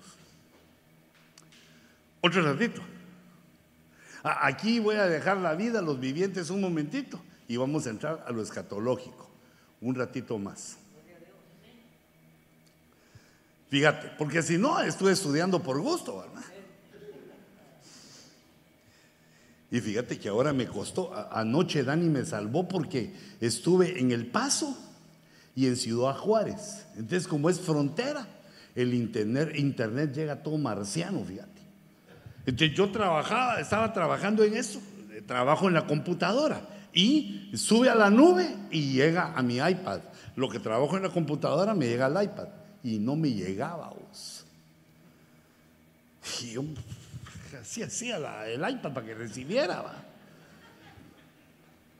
Y cuando, y cuando estuve en Juárez, menos. Entonces tuve que hacer ahí unos merequetengues ahí para, para predicar. Y cuando regresé al paso, dije que, me, que baje. Y no bajó. Y vine anoche aquí a la iglesia y dije, aquí, aquí en la iglesia sí va a bajar. Y llegué a mi casa, aquí sí va a bajar. Y ahí bajó, fíjate. O sea que el internet es básico en esto. Si uno no tiene un buen internet, Bueno, pero vamos a procurar. Es que lo que debía haber hecho es de mi teléfono agarrar el internet. Pero como estaba ahí todo choqueado, porque tampoco el teléfono me funcionaba, porque no sabía si estaba en México o en Estados Unidos. Pues yo sí sabía dónde está, el que no sabía el teléfono. Bueno, hijitos, entonces fíjense, ahora que sabemos que somos vivientes, que estamos en la dimensión donde Jesús estuvo en su ministerio, mientras Jesús estuvo en la tierra, estuvo como viviente. Y ya que nosotros entendemos esto, ahora quiero ver o quiero estar con ustedes, centrarme en la revelación, en el Apocalipsis. Entonces la enseñanza apostólica es que hay cinco palabras en el griego que se refieren al retorno de Cristo. La palabra apocalipsis, que está con su palabra, eh, con su número Strong G602, todos son del Nuevo Testamento, por eso tienen la G. Esa G quiere decir griego. Cuando es en hebreo es la letra H. H con el número quiere decir Antiguo Testamento. G con el número quiere decir Nuevo Testamento. Griego o hebreo. Parucía Epifanía, faneros y faino. Son cinco palabras que se refieren al retorno de nuestro Señor Jesucristo que nosotros como escatólogos debemos aprender a manejar. Debemos manejar esas palabras y entender su significado cuando estamos leyendo la escritura. Estamos leyendo en el Nuevo Testamento y de repente encontramos la palabra, digamos, revelación, que es la que, Apocalipsis, que es la que vamos a comenzar. Le, pones eh, tu mouse, te sale el número G602 y te sale lo que significa, según el diccionario Strong, la palabra Apocalipsis, Apocalipsis. Oh, ya sabes a qué se está refiriendo, porque tiene muchas facetas la palabra. Eh, ya me apagaste no, e, eso déjalo ahí. Solo me quiero pasar aquí. Eh, quiero ver si me acuerdo cómo me enseñaron anoche. ¿Por qué se me apagó? ¿Y entonces? Ah, me dijeron que podía pasar la página así. Y queda grabado, ¿ah? Si la necesitamos. Ah, aquí está. ¿Seguro? No, sí, sí. Eh, entonces, fíjate, quiero agarrar la primera palabra que es Apocalipsis, solo que...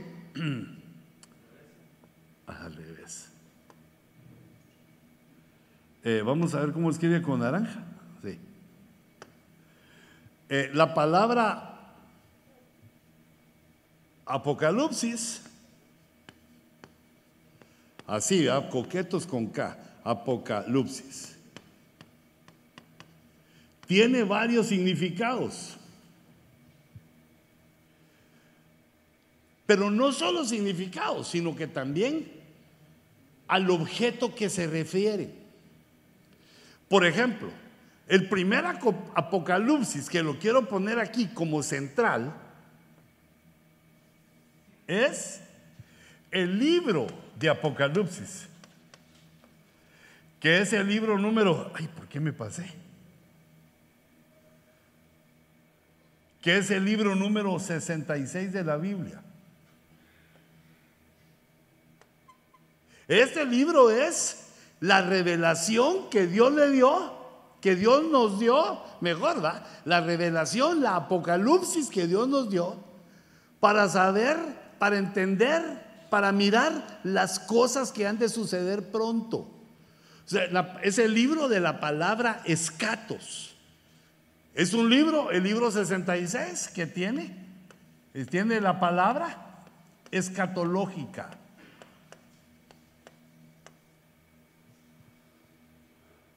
El libro. E, ese lo pongo de central, porque tiene otros, eh, no solo significados, sino que tiene a quién se refiere, a diferentes eh, entidades o personas a las que se refiere. Entonces yo aquí pongo Apocalipsis. Esta palabra significa revelar. Apocalipsis significa revelación, quitar el velo. Algo que estaba oculto, verse. Hacer saber cosas secretas. Pues fíjense, verse. Algo que es develado y se puede ver, pero también a nivel mental. Saber cosas que estaban secretas o cosas que estaban escondidas. Revelación es hacer saber cosas secretas o ignoradas de Dios a los hombres. Así se usa la revelación. No se usa en política, ni se usa, digamos, en, en deportes, ¿va? En Messi fue revelado como uno de los mejores. No, ahí está mal Apocalipsis, no es Apocalipsis. La Apocalipsis se refiere a algo que Dios nos está haciendo saber, nos está haciendo conocer, nos está haciendo ver. Según esta definición que viene de los diccionarios bíblicos, hacer saber cosas secretas o ignoradas de Dios al hombre. Entonces, eh, por eso puse el primer tomo, la primera faceta que tenemos de eso, hacer saber las cosas de Dios a los hombres, el libro de Apocalipsis. Es la primera faceta. Pero también significa manifestar. Manifestar es decir algo para que se haga público. Cuando uno manifiesta algo es porque dice algo para que se sepa. Manifestar significa mostrar o dejar ver una cosa, especial, especialmente algo inmaterial. Por ejemplo, cuando eh, alguien se enoja, se le sale la carne en un momentito, uno puede decir, se le reveló el hombre viejo a este. Lo manifestó se notó. Alguien lo vio. El que entendió, el que entendió, el entendido, se dio cuenta. Eh, ponete el. Déjame el pizarrón un momentito ahí aparte. Y poneme la, mi tema para que se lea ahí lo que estoy diciendo. Gracias. Ahí mira, revelar primero, ya lo leímos. Manifestar segundo, decir algo para que se haga público, mostrar o dejar ver una cosa, pero especialmente cosas inmateriales. Y otra definición es darse a conocer de una determinada manera. Entonces aquí entramos a otra situación, que ya no es el libro, sino que Jesús tiene una revelación, una apocalipsis escatos.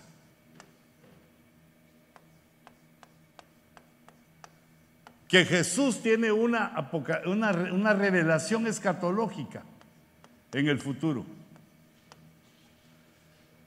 Y también el anticristo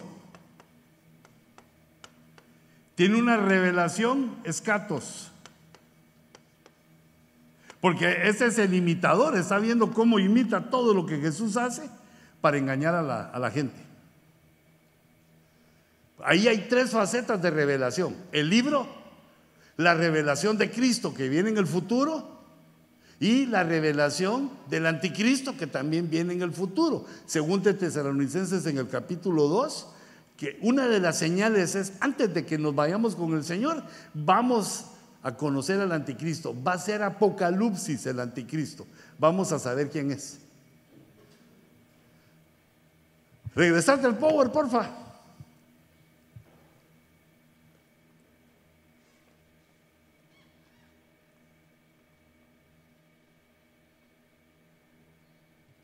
Entonces, aquí puse las facetas, las facetas de la revelación. La primera es cuando nos quitan la venda y pasamos de las tinieblas a ver su luz admirable. La segunda es que se nos revela el propósito de Dios. Eh, se nos hace saber cosas secretas, el propósito de Dios. El tercero, nos revela a Dios cosas de Él, cosas que ignoramos, cosas escondidas que están en la Biblia y nos revelan. También la revelación es para instruir a la iglesia y para instruir a los ministros. Cuando ya terminemos esta, este resumen, para que después lo tengas y te voy a dar algunos versículos. También la revelación de la conducción ministerial, cómo debe conducirse un ministro. Se le revela, si no se porta mal. Jesucristo en la parucía tiene un apocalipsis, que es ese que pusimos ahí en el pizarrón. La iglesia también se revela a la creación. Gracias. Y la predicción de los tiempos finales, que es el libro de Apocalipsis. Nueve facetas de Apocalipsis. Por eso, fíjate, la escatología es profunda. Porque estás leyendo, estás leyendo, estás tomando en cuenta la, la palabra Apocalipsis, pero tiene nueve facetas. ¿A qué se está refiriendo? Sabemos que es del libro, ese sí es seguro que está en el libro esa revelación, pero eh, es de Cristo, es del anticristo, es para los ministros, es para la iglesia. Debemos ubicar la revelación, porque nosotros debemos ser partícipes de la revelación. No solo esperar la revelación que viene en la parucía no solo esperar la revelación que viene eh, en, los, en el, el en lo escatológico que viene en el futuro, sino que debemos buscar la revelación ahora, que Dios nos revele cosas. Porque lo que debemos predicar nosotros debe estar eh, en contacto con la revelación de Dios.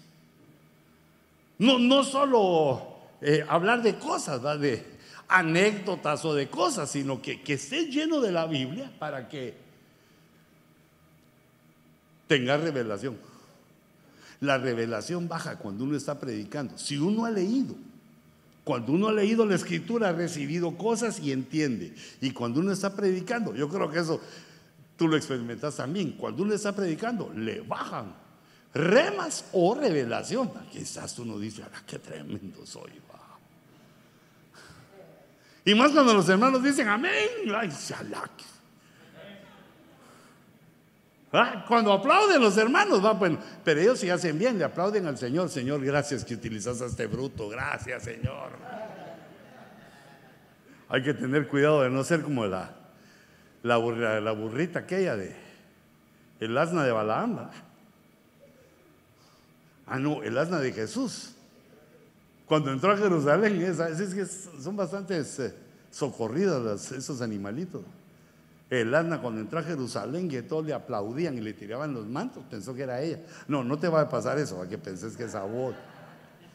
Por eso le estamos viendo a la revelación baja.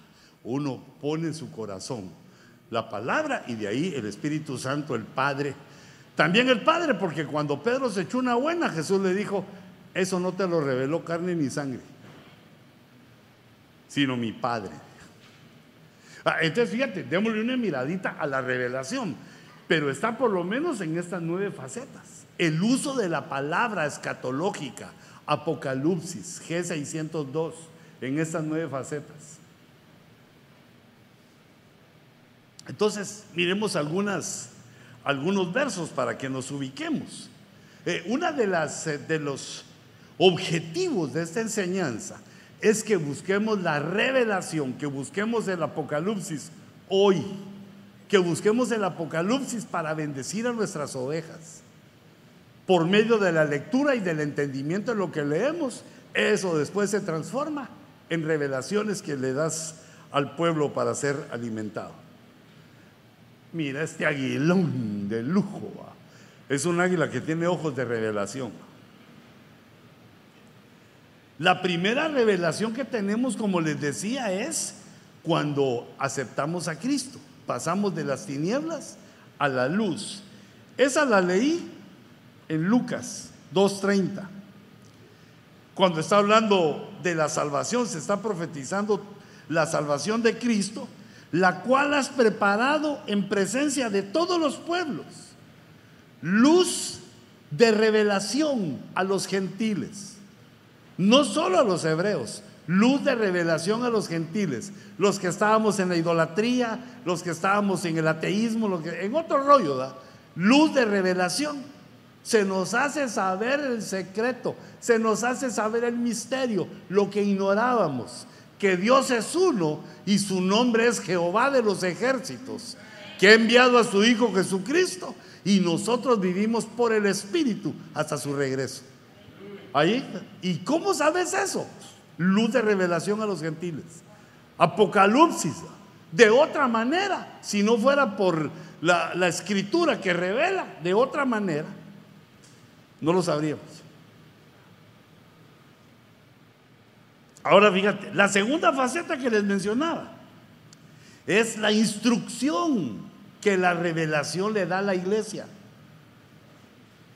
Efesios 3.1 dice Pablo, la dispensación de la gracia de Dios que me fue dada para vosotros, para la iglesia, que por revelación me fue dada, me fue dado a conocer el misterio, a conocer lo que estaba oculto. Por revelación conocí. ¿Y para qué me lo reveló Dios? Para el pueblo. ¿Mm? Instrucción para la iglesia. Y también salimos beneficiados los ministros porque también nosotros recibimos la revelación.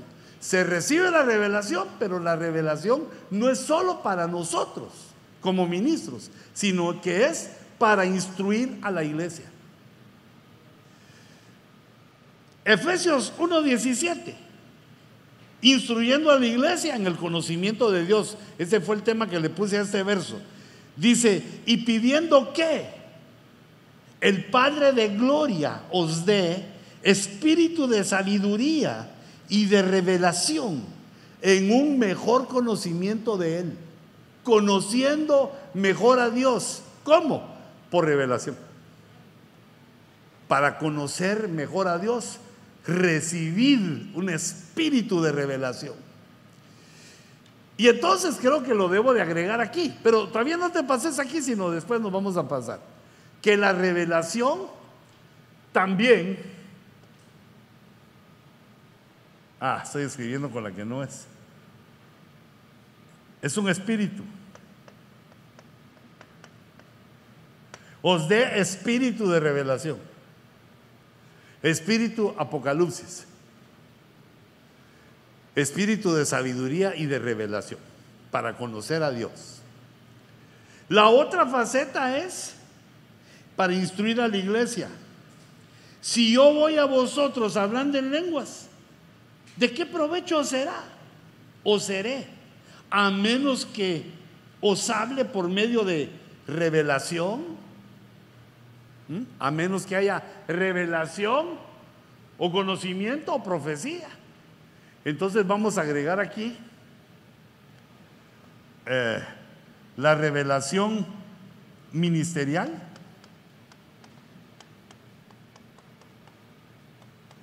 Y revelación a la iglesia.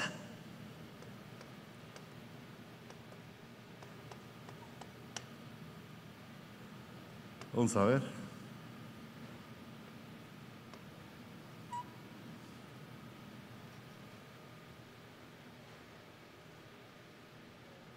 Ah, voy a borrar esta.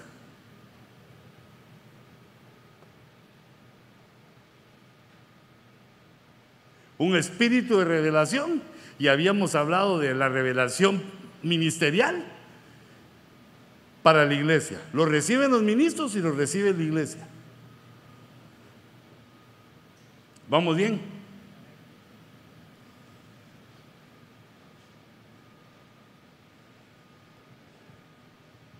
Ey, hermano, ya está bajando el hambre. Decirle que lancen los camarones al limón. Si es que hay ceviche, hijitos.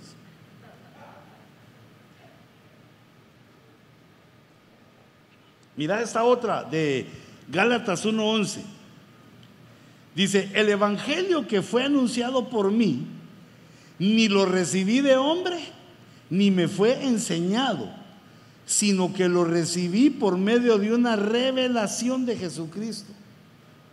Lo recibí por medio de una revelación. Esa es la revelación otra vez ministerial, para conocimiento de la iglesia, para bendición de la iglesia. En Gálatas 2.2, subí por causa de una revelación y les presenté el Evangelio que predico entre los gentiles. Ahí se junta Pablo con los otros apóstoles y les expone lo que Dios le ha revelado a él. Y de ahí dice, y de lo que ellos me dijeron a mí, ninguna cosa nueva recibí. Lo que ellos me dijeron a mí fue lo que Dios ya me había revelado. Pero se deja entender que, pero lo que yo les dije a ellos los dejó papos. Los dejó como cliente de dentista con la boca abierta. ¿Ah? Y por eso es que le extendieron la diestra de compañerismo a Pablo. Dijeron, Dios está usando a este. Entonces, conducción ministerial le puse de título a esa. En Romanos 8, 19, la revelación de la iglesia, esto como entidad. Cuando la iglesia se revele con B pequeña, de revelación a la creación, dice, porque el anhelo profundo de la creación es aguardar ansiosamente la revelación de los hijos de Dios. Entonces, este es un tercer evento escatológico. Vamos a ver que lo vamos a poner, ay, me traje el otro lapicito. Lo voy a poner del lado de arriba porque ahí puse cerca de, Cristo. abajo de Cristo, cuando la iglesia ya está transformada, se revela a la creación. Necio.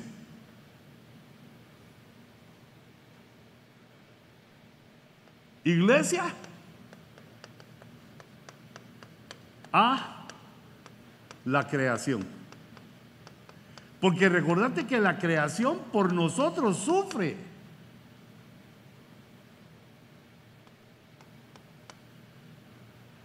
La creación cayó cuando el hombre cayó.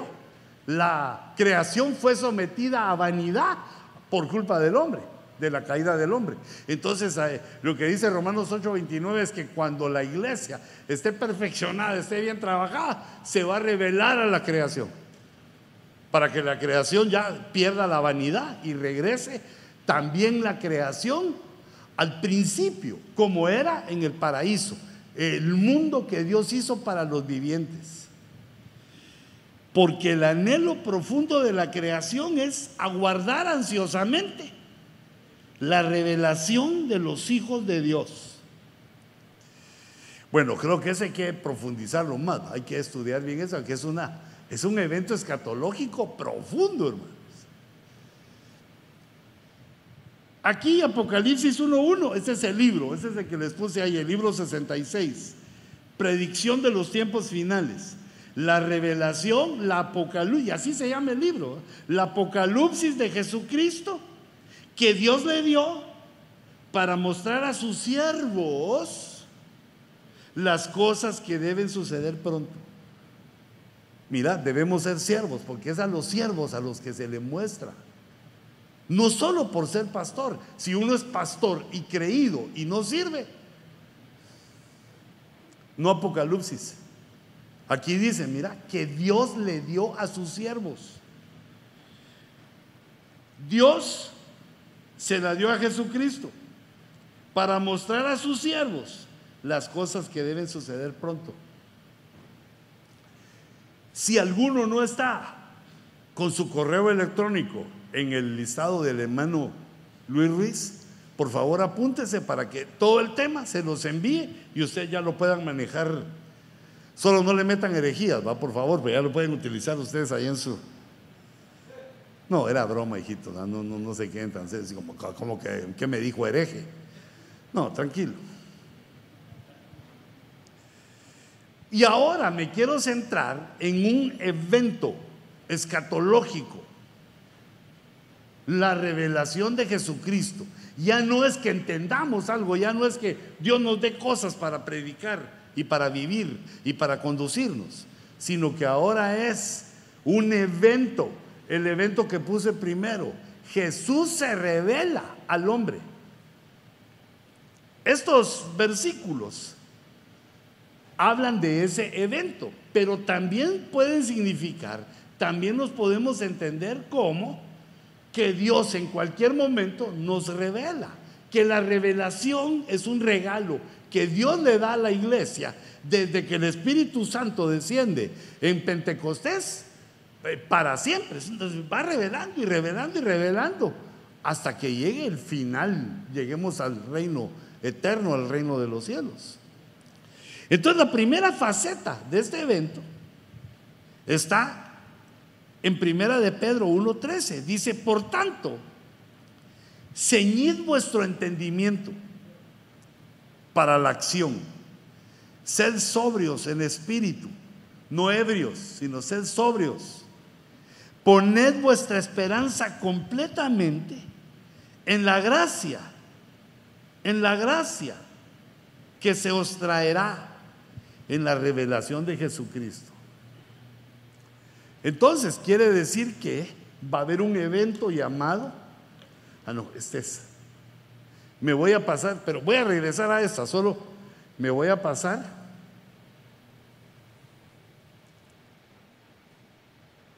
Para hacer un... Eh, lo tengo hecho más bonito, pero para ir haciéndolo aquí. En blanquito lo quiero hacer. Ah, no, vamos a probar este. Este. Ah, fíjate pues. Aquí hay una línea de tiempo. Entonces, aquí viene, aquí está la cruz. Aquí viene los dos mil años. Mejor otro poquito aquí. Aquí viene un evento eh, en los tiempos. Eh, espérame. Muy grueso. Que se llama parucía. Eh, no, no, porque parucía es otra, es una palabra que tenemos que ver. Es rapto. El rapto de la iglesia, aquí. Entonces ahí dice que poned vuestra esperanza completa. No, regresate, vos regresate. Regresate. Después lo pones. Poned vuestra esperanza. Esa fue broma, hijitos, fue broma. Vuestra esperanza completamente en la gracia que se os traerá en la revelación de Jesucristo. Entonces, es una gracia que debe venir antes del pacto, antes del rapto. Antes del rapto viene una gracia. Nosotros ya recibimos la gracia del Padre en la eternidad en nuestra vida en el Espíritu. Dios nos dio una gracia. Recibimos la gracia de Jesús cuando lo aceptamos. Esa última gracia, antes del rapto, es la gracia del Espíritu Santo. Poned vuestra esperanza porque como no, no podemos pararnos firmemente, somos débiles, somos debiluchos. Entonces, como no Podemos pararnos, como nos dice el Señor, que deberíamos ser unos santos tremendos. Entonces dice, pero pongamos nuestra esperanza en que viene una tercera gracia. La gracia del Espíritu Santo cuando sea revelado Jesucristo, en la revelación de Jesucristo. Pero también eso se puede entender que estamos recibiendo la gracia del Espíritu Santo mientras recibimos la revelación de Cristo que no solo es un evento escatológico, aunque sí lo es, pero no solo eso, sino que debemos de seguir recibiendo. Recibir la revelación y también ahí viene la gracia, la revelación de Jesucristo y ahí viene la gracia que ha de ser revelada antes de que llegue eh, este momento. Eso está en Primera de Pedro 1.13. Lo voy a poner aquí. Una 1P 1.13. Eso se refiere al evento escatológico y también a recibir. Pero centrémonos en el evento ahorita. Primera de Pedro 4:13 dice, antes bien, en la medida en que compartís los padecimientos de Cristo, eso es ahora, en la medida en que compartís los padecimientos de Cristo, regocijaos para que también en la revelación de su gloria os regocijéis con gran alegría. Entonces ahí sí hace una diferencia.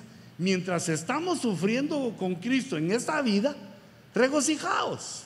Pero cuando venga esa revelación, que en este caso dice que es de su gloria,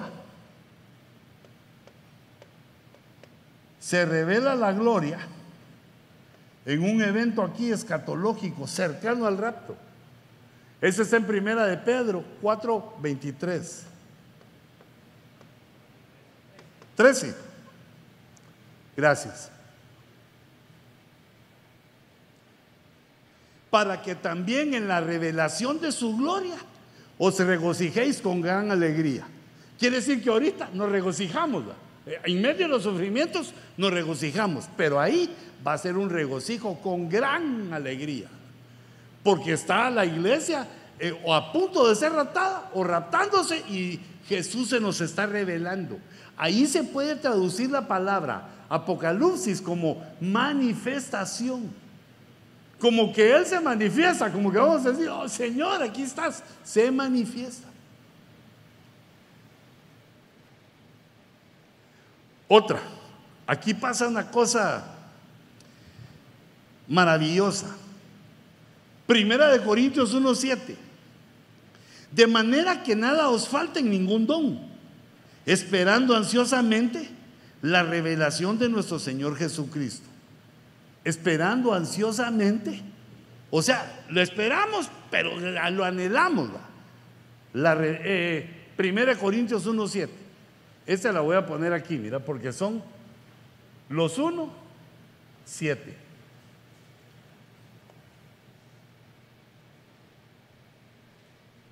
Primera de Corintios. Primera de Corintios 1, 7. Esperando ansiosamente. Ahí no nos está hablando de, un lugar en la línea de tiempo, sino cuál es eh, el sentimiento de los que tenemos esta revelación. Que la estamos esperando porque no ha venido, pero la ansiamos, la queremos.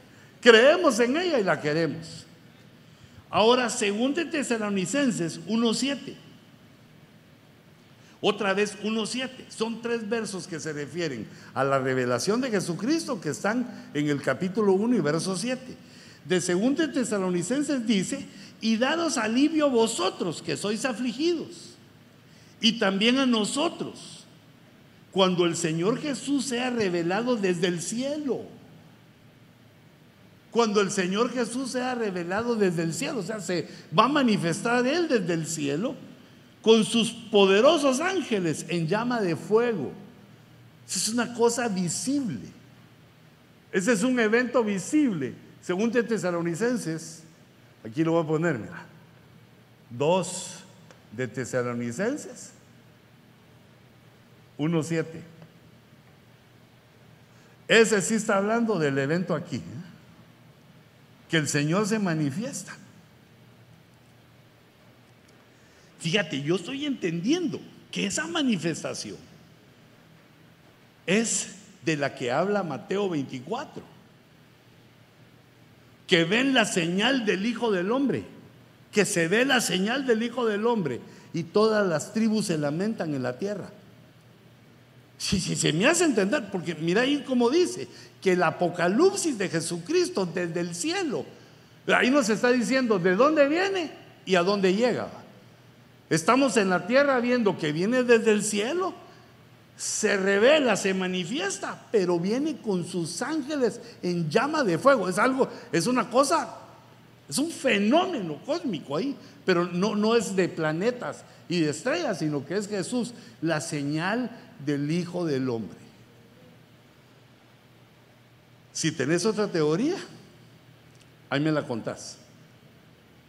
Porque esa es una de las cosas que cuando leo Mateo 24, pero ¿qué es esa señal? La señal del Hijo del Hombre. Aunque se entiende que como es para las tribus, debe ser para Israel. Pues no creo que sean las tribus de los apaches, las tribus de los mayas, las tribus. O las tribus que tienen los. ¿Cómo se llaman esos que se tatúan y todas? Las gangas, las las pandillas o tribus. ¿eh?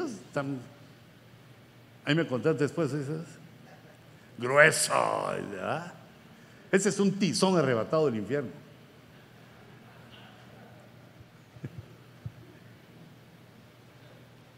Pero fíjate, fíjate este, este tercer punto. Otro 1.7. Primera de Pedro, 1.7. para que la prueba de vuestra fe, más preciosa que el oro que perece, aunque probado por fuego, sea hallado que resulte en alabanza, gloria y honor en la revelación de Jesucristo. Entonces esa es primera de Pedro 1.7. Esta es eh, una de Pedro.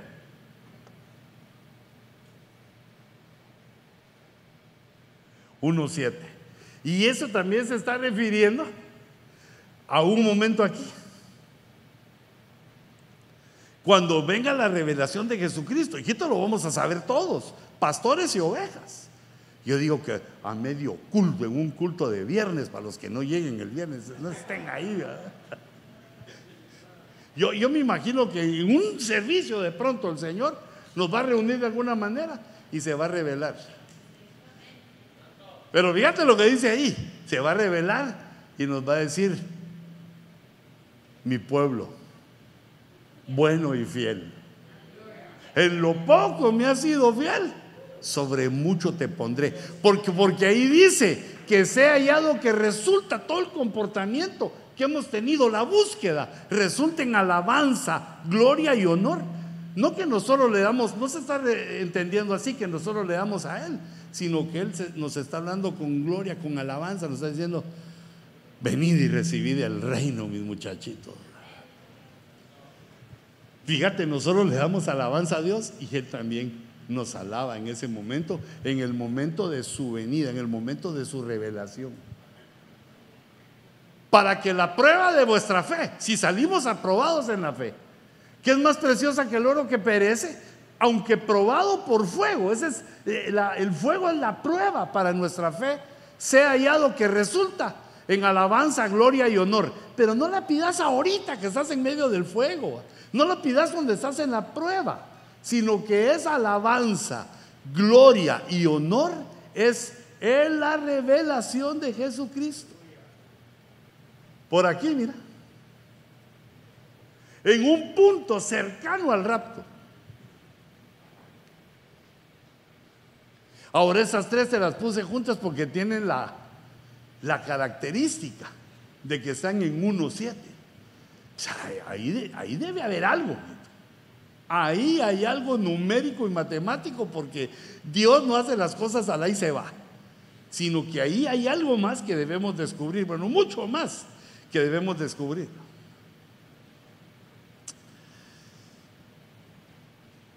Fíjate, ahora la apocalipsis del anticristo. Ah, ah, pero mira, antes de eso, ahora sí ponete aquí todo lo que, eh, lo que escribí. Estos cinco versos son los que encuentro con el evento escatológico del Apocalipsis, que difiere de la revelación que recibimos o quisiéramos recibir o deberíamos de recibir todos los días. Este es un momento aquí, en el tiempo, en que se revela el Señor. Eh, ponete el, eh, mi, mapita ahí, pues después entramos a este. Ya el último nos vamos a almorzar, hermano, porque va a un almuerzón de aquellos. Primero la palabra, el panito para el espíritu, lo digiere, se lo pasa al alma y de ahí el Lion Café. Solo que creo que vamos a tener que salir así porque estamos pavimentando toda California, comenzando desde aquí. Aquí está, mira, los, los cinco que pusimos. El, primero, los cinco, las cinco palabras apocalipsis que se refieren al, lo voy a poner aquí. Ah, ya me tardé mucho, le vamos a poner con blanco. Evento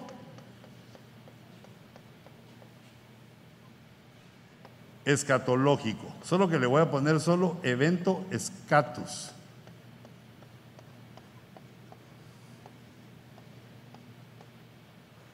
Evento escatus. En cinco versos. Pero hijitos, esto, es, esto siente uno que es infinito. Hay otras, hay otras palabras revelación, hay, otros versos que no, no, no, me dio tiempo a estudiar porque ese es infinito. Pues, bueno, siento que es infinito. No se acaba, sale una cosa, sale otra, pero quise eh, resumir, digamos, para que entendamos que la revelación es un evento escatológico de Cristo y también del anticristo, pero es también una bendición que Dios envía a la iglesia y a los ministros, a los creyentes durante los dos mil años, hasta el rapto. La revelación viene. Ahorita les voy a enseñar otro mi dibujito que hice. Entonces, eh, ese es el primero. este es el segundo, el de la gloria. Y estos tres de 1 7 son del, del 3 al 5. Cinco palabras que nos ubican el evento escatológico donde Jesús viene, la señal del Hijo del Hombre, donde Jesús pone el sentir de que ansiemos ese, ese evento porque está cerca del rapto. Eh, los que hacen líneas del tiempo, para cuando hagas la tuya, ah, hacen esa rayita, mira. Esta rayita quiere decir que aquí resumimos 1300 años o 1500 años para no poner todo. No queremos hablar de los sucesos anteriores, pero eso quiere decir, esto es más grande, el línea de tiempo es más grande. Hay cosas que no pusimos aquí, están extractadas. Solo pusimos aquí al final de los tiempos, que es más menos.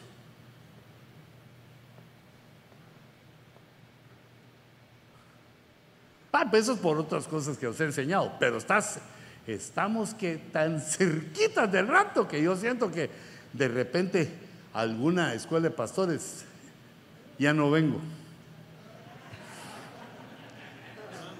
Y espero que vos tampoco, hijito. ¿eh? Porque si venís aquí y el hermano Bicho, ay Dios mío, bye. Aunque recuérdense que ese es el pensamiento que teníamos antes. Ahora ya sabemos que todos vamos a subir. Y ahí vamos a ser juzgados.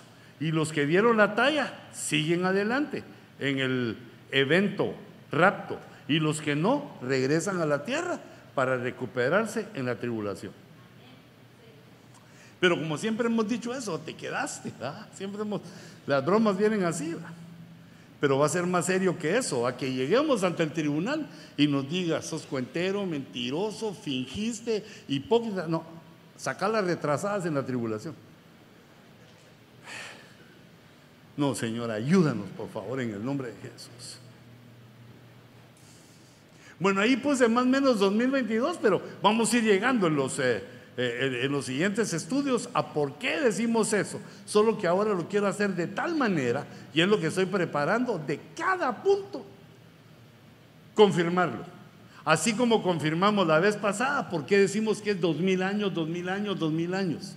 ¿Cómo se comprueba? En la profecía, en lo matemático, en las sombras y figuras, en las parábolas. ¿Cómo comprobamos que son dos mil años?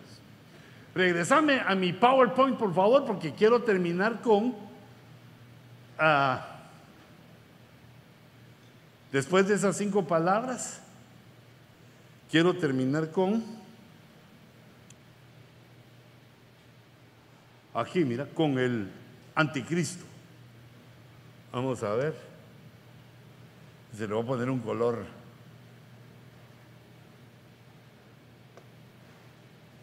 Ah, si aquí están todos, mira. Ok. Ese le voy a poner. Para subrayarlo, porque ese es el malo, el negativo. Ese es el vampiro. Ese es el malo. Hay una parucía también mala, que es la del anticristo. Y esa, yo te aconsejo que la releas, que la leas bastante para ir dándole entendimiento. Y esa parece, no he hallado otra tan, tan, tan llena de, detalles. Eh, poneme ahora la, el PowerPoint, por favor. Según de Tesalonicenses, ah, sí, según de Tesalonicenses. Ay Dios. Dos, tres. Que nadie os engañe en ninguna manera. Hermano, que no te engañen a ti, ni a tus ovejas. Que nadie, o sea que hay muchos que quieren engañar, que nadie os engañe de ninguna manera, porque no vendrá, el Señor no vendrá sin que primero venga la apostasía, primero. Oye, eso sí hace, mira, bien gruesa la apostasía. Yo creo que Dios a nosotros nos tiene una burbuja, fíjate. Señor, así guárdanos, por favor. Pero están pasando unas cosas en el mundo y en la iglesia, que ahí sí que se da cuenta uno que el mundo es inmundo. No vendrá sin que, sin que primero venga la apostasía, eso ya está. Y sea apocalipsis y sea revelado el hombre de pecado, el hijo de perdición, el único que llama anticristo al hijo de la iniquidad es Juan. Juan llama a ese ser anticristo, pero Pablo lo llama el hombre de pecado y el hijo de perdición. Hay otros nombres, pero aquí lo llama de esas dos maneras. Se está refiriendo al anticristo.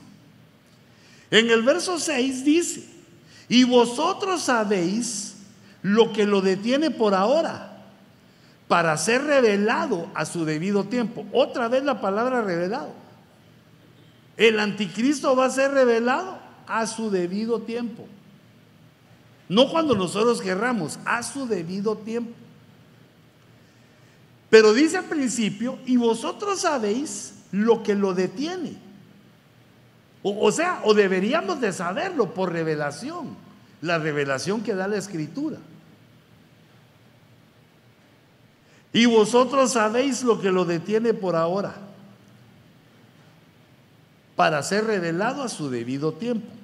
Verso, verso 7 dice, porque el misterio de la iniquidad ya está en acción, ya está en proceso. La última faceta del misterio de la iniquidad es que aparece el anticristo.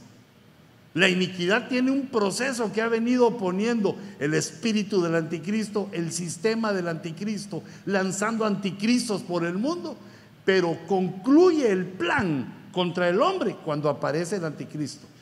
Por eso dice, porque el misterio de la iniquidad ya está en acción. Solo que aquel que por ahora lo detiene, ¿a quién detiene?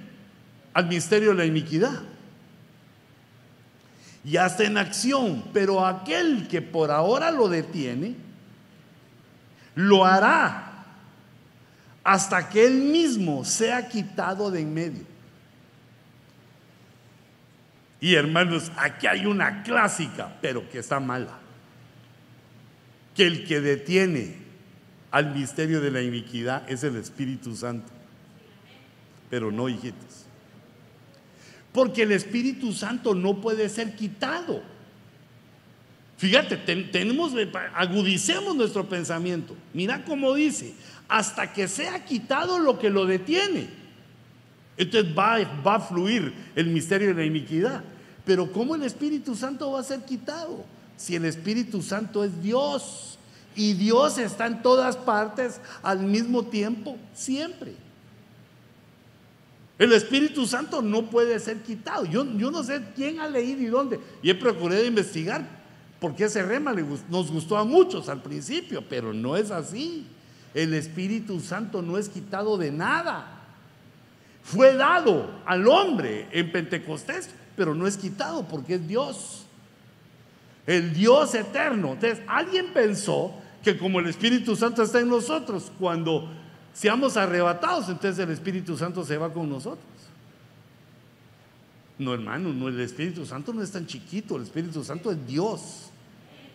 Fíjate, una pista que tenemos aquí es que lo que está detenido es el misterio de la iniquidad. Alguien detiene al misterio de la iniquidad. ¿Estamos bien? Pero si me confundo, me decís, ¿verdad? Porque no son solo amén, amén, aleluya. No, si me confundo, pastor. Ah, me decís. Así me echó una enseñanza. Bueno, iba caminando en enseñanza. Y estaba mal lo que había puesto. Y todos los hermanitos así como, Aleluya. Muy bien. Dale duro. No me estás poniendo atención que esto está malo. Qué vergüenza decirlo, pero me da más vergüenza que me digas amén si lo que no está bien eh, me estás diciendo que sí. Fíjate pues. Vosotros sabéis, quiere decir que lo debemos de saber. Y si no lo sabemos, hoy lo vamos a saber. Vosotros sabéis lo que lo detiene por ahora. ¿Qué detiene? La revelación del hombre de pecado, que es Apocalipsis, el hijo de perdición. Vosotros sabéis lo que lo detiene, es algo que lo detiene. Por ahora, dice, lo está deteniendo por ahora para ser revelado a su debido tiempo. O sea, de todos modos, se va a quitar eso que lo detiene para que sea revelado. Este hijo de perdición. Porque el misterio de la iniquidad ya está en acción.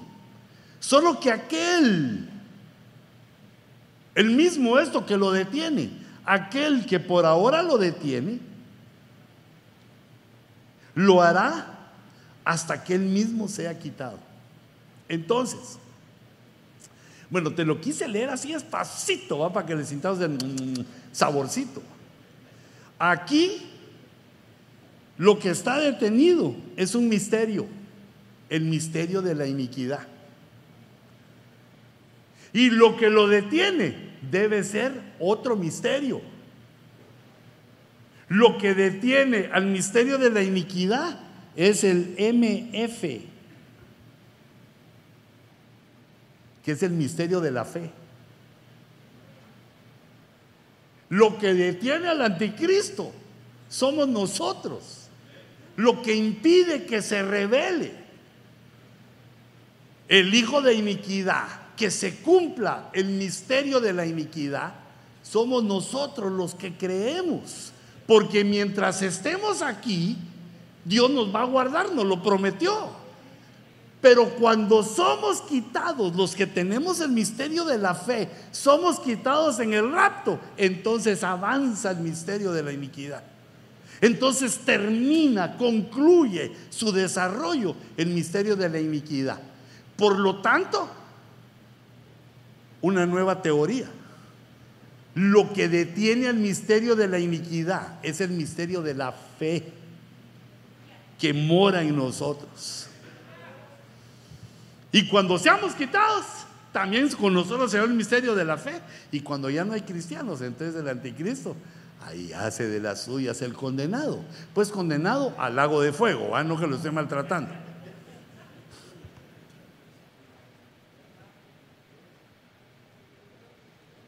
Solo que aquel que por ahora lo detiene, el misterio de la fe. Ah, le voy a agregar aquí, mira, para que lo entendamos bien. El misterio de la fe. Solo que aquel, el misterio de la fe, que por ahora lo detiene, lo hará hasta que él mismo sea quitado.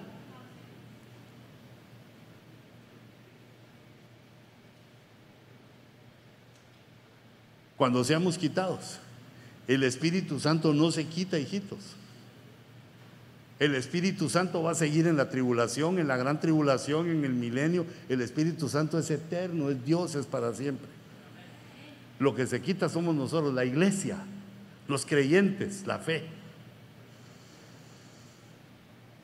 La última, verso 8. Y entonces será revelado, otra vez Apocalipsis, cuando es quitado el misterio de la fe, entonces es revelado ese inicuo a quien el Señor matará con el espíritu de su boca y destruirá con el resplandor de su venida. Esta palabra venida es parucía, que es otra palabra de las cinco que vimos. Hoy solo le dimos una miradita, solo, hermano, solo le dimos una miradita a la palabra apocalipsis.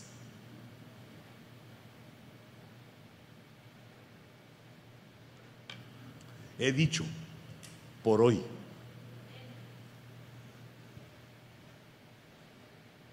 Solo que ahora, hijito, tal vez, eh, George, me haces favor cuando termine todo, le tomas unas fotos a lo que escribimos ahí y me las mandas para que las agregue. Porque como andaba allá por México, no, no pude hacer bien mis gráficas. Ya les conté eso. Entonces, eso que puse ahí, que me vino a la mente desde que lo estaba estudiando, lo voy a poner eh, para mandarles, eh, cuando les mande todo el, a los que lo deseen, les mando todo el PowerPoint, solo que le quito los rayones y lo voy a poner ya de una manera más bonita. Eso ahí es para nosotros ahorita. ¿Qué tal regresaron de Guate, Bien, sanitos. Qué bueno. ¿Tú querías decir algo?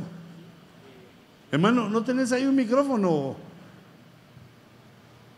Sí, ahí está el micrófono. Aquí, Bartolomé Peña. Mejor conocido como el pastor. Eh, cuando está explicando ahí acerca del misterio, del misterio de la fe.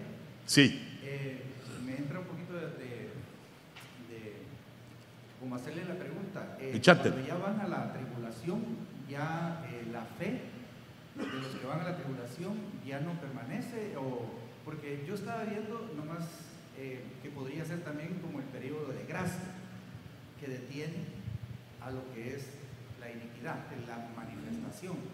Porque los que van a la, a la tribulación todavía llevan fe, ¿permanece fe en ellos? Sí, buena pregunta, ¿va? Buena pregunta. Solo que mira, necesito un dibujito. Fíjate pues. La pregunta es excelente. Ay, juela, si escribí un montón.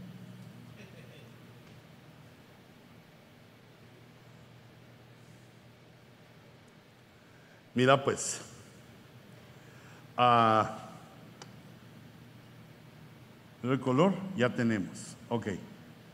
Eh, poneme la, la pantalla, por hijito. Mira pues, estamos aquí en la línea del tiempo.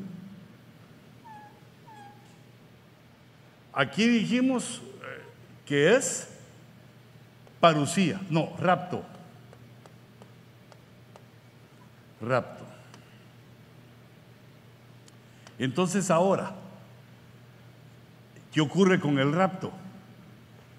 La iglesia, pero vamos a poner aquí, la iglesia, que es la que tiene el MF, el misterio de la fe, sube, rapto, ¿ah? Entonces en el rapto viene el primer paso, vamos a poner aquí el uno, Bimá, el Bimá de Cristo. Vamos a que nos juzguen. Pero todos los que van ahí son los que tienen fe, creyeron en Jesucristo, aunque tengan un nivel bajo o aunque sean pecadorazos, pero creyeron. En ellos está el misterio de la fe. Pero no llegaron a la santidad, llegaron a vivientes, pero no alcanzaron la santidad. Entonces lo regresan entonces descienden a la tribulación. Ya la tribulación estaría aquí. Estaría aquí la tribulación y aquí la gran tribulación. Entonces estos que no pasaron aquí la prueba, regresan. Entonces en la tribulación no va a estar el misterio de la fe porque no va a haber evangelismo sino que los salvos que van a ver en la tribulación son los que se salvaron antes del rapto, pero no dieron la talla. En la tribulación no va a haber evangelismo, porque el evangelismo es parte del misterio de la fe. Que llega uno con los inconversos, les habla de Cristo y se convierten, llegan a formar parte del misterio de la fe.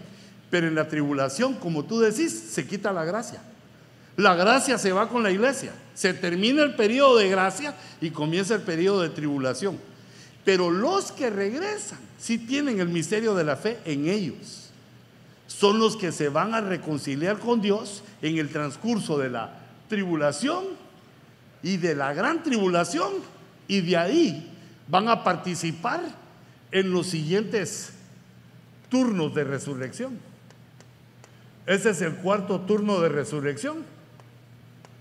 Voy a poner de Anastasis para ser elegante. Y aquí Vamos a ver qué color escogí. Creo que este era para seguir hasta acá.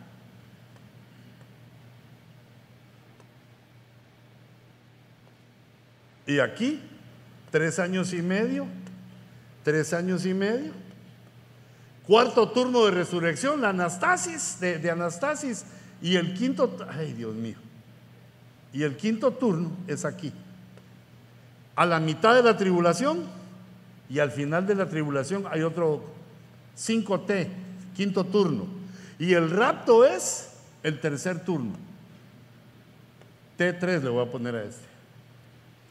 Entonces, todos estos que fueron descalificados aquí, regresan a la tribulación y empiezan a caminar. En la tribulación, algunos alcanzan la estatura y se van.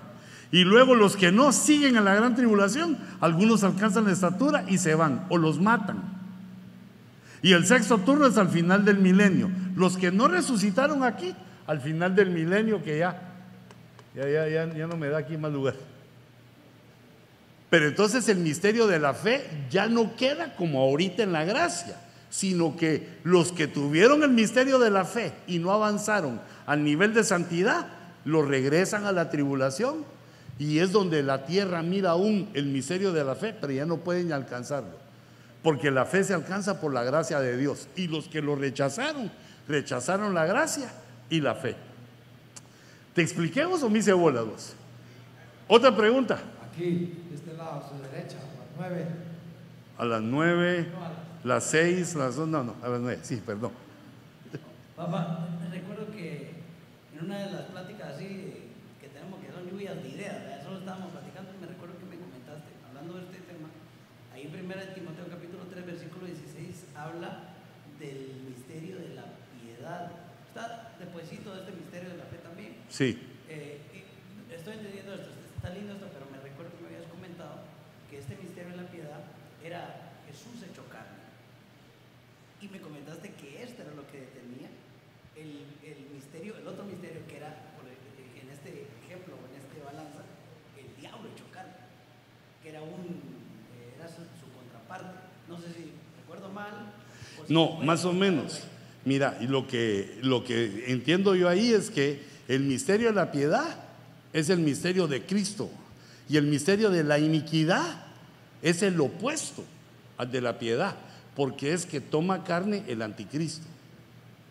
¿Ya, viste cómo?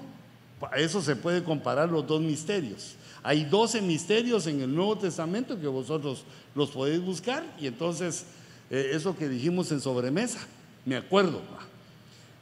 Jesús hace el misterio de la piedad en seis facetas, que toma carne, que los ángeles lo aclaman, el mundo se llena de la palabra, ahí están los seis puntos de ese misterio.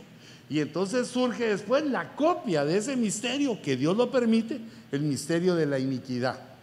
Desen cuenta que no es el misterio del diablo, sino que el diablo es un agente involucrado. En la iniquidad es Babilonia, la muerte es la emperatriz del imperio de las tinieblas, es la que tiene toda la autoridad del lado de las tinieblas. Entonces, la iniquidad es la que hace su plan para oponerse al plan de la piedad, al misterio de la piedad. Ah, Dios hace su misterio de la piedad para que se conviertan. Yo voy a hacer el misterio de la iniquidad para que se conviertan los malos a mí. Es una oposición. Otra, como Aquí nomás, aquí, a- ahora sí a las nueve, casi a las diez. Eh, Sí, apóstol. Sí, aquí me serán las tres voces, esas son las nueve. Sí, apóstol, se me viene una luz ahorita. Dice que Echándola. Jesús es el autor y consumador de la fe. Entonces yo creo que en el primar de Cristo se consuma la fe, porque lo vemos a Él, tal como Él es, como dice Juan. Entonces yo creo que ahí se consuma el misterio de la fe. En el primar cuando lo vemos a Él, tal como Él es. Lindo, porque quiere decir que los que regresan del Bimá ya no tienen la fe solo porque creyeron, sino que ahora lo vieron. Lo vieron en el Bimá y que les dijo, lo regañó y lo regresó. Por eso es que vemos que en la tribulación y en la gran tribulación, la, gente cristiana que se queda ahí. Y por lo cual muchos dicen que la iglesia se queda en la tribulación, porque ven gente ahí cristiana en la tribulación, pero son los que fueron reprobados. Pero como ahora la fe fue, ¿cómo dijiste que fue la fe? Consumada, fue consumada porque creían en Cristo, pero ahora lo vieron. Y cuando regresan a la tierra son una maravilla de cristianos. Están dispuestos a morir por Jesús. Sí, pero ahorita ni siquiera al culto van.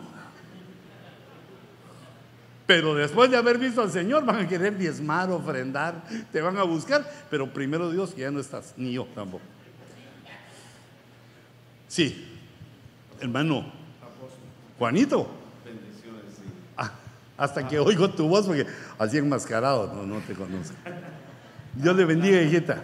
La pregunta es, apóstol, ah, bueno, perdone mi falta de entendimiento o mi brutalidad. No, no, dale. Mi.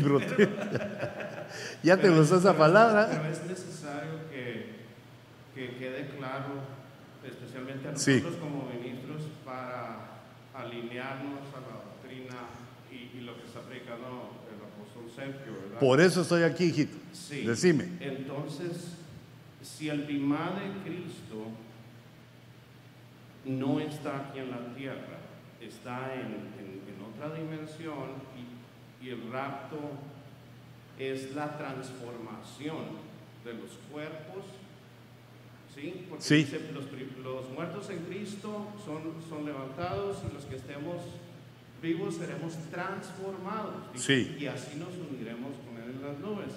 Si eso es así, aunque yo sé que no hay nada imposible para Dios, porque Él nos puede transformar y nos puede destransformar también y enviarnos a la tierra.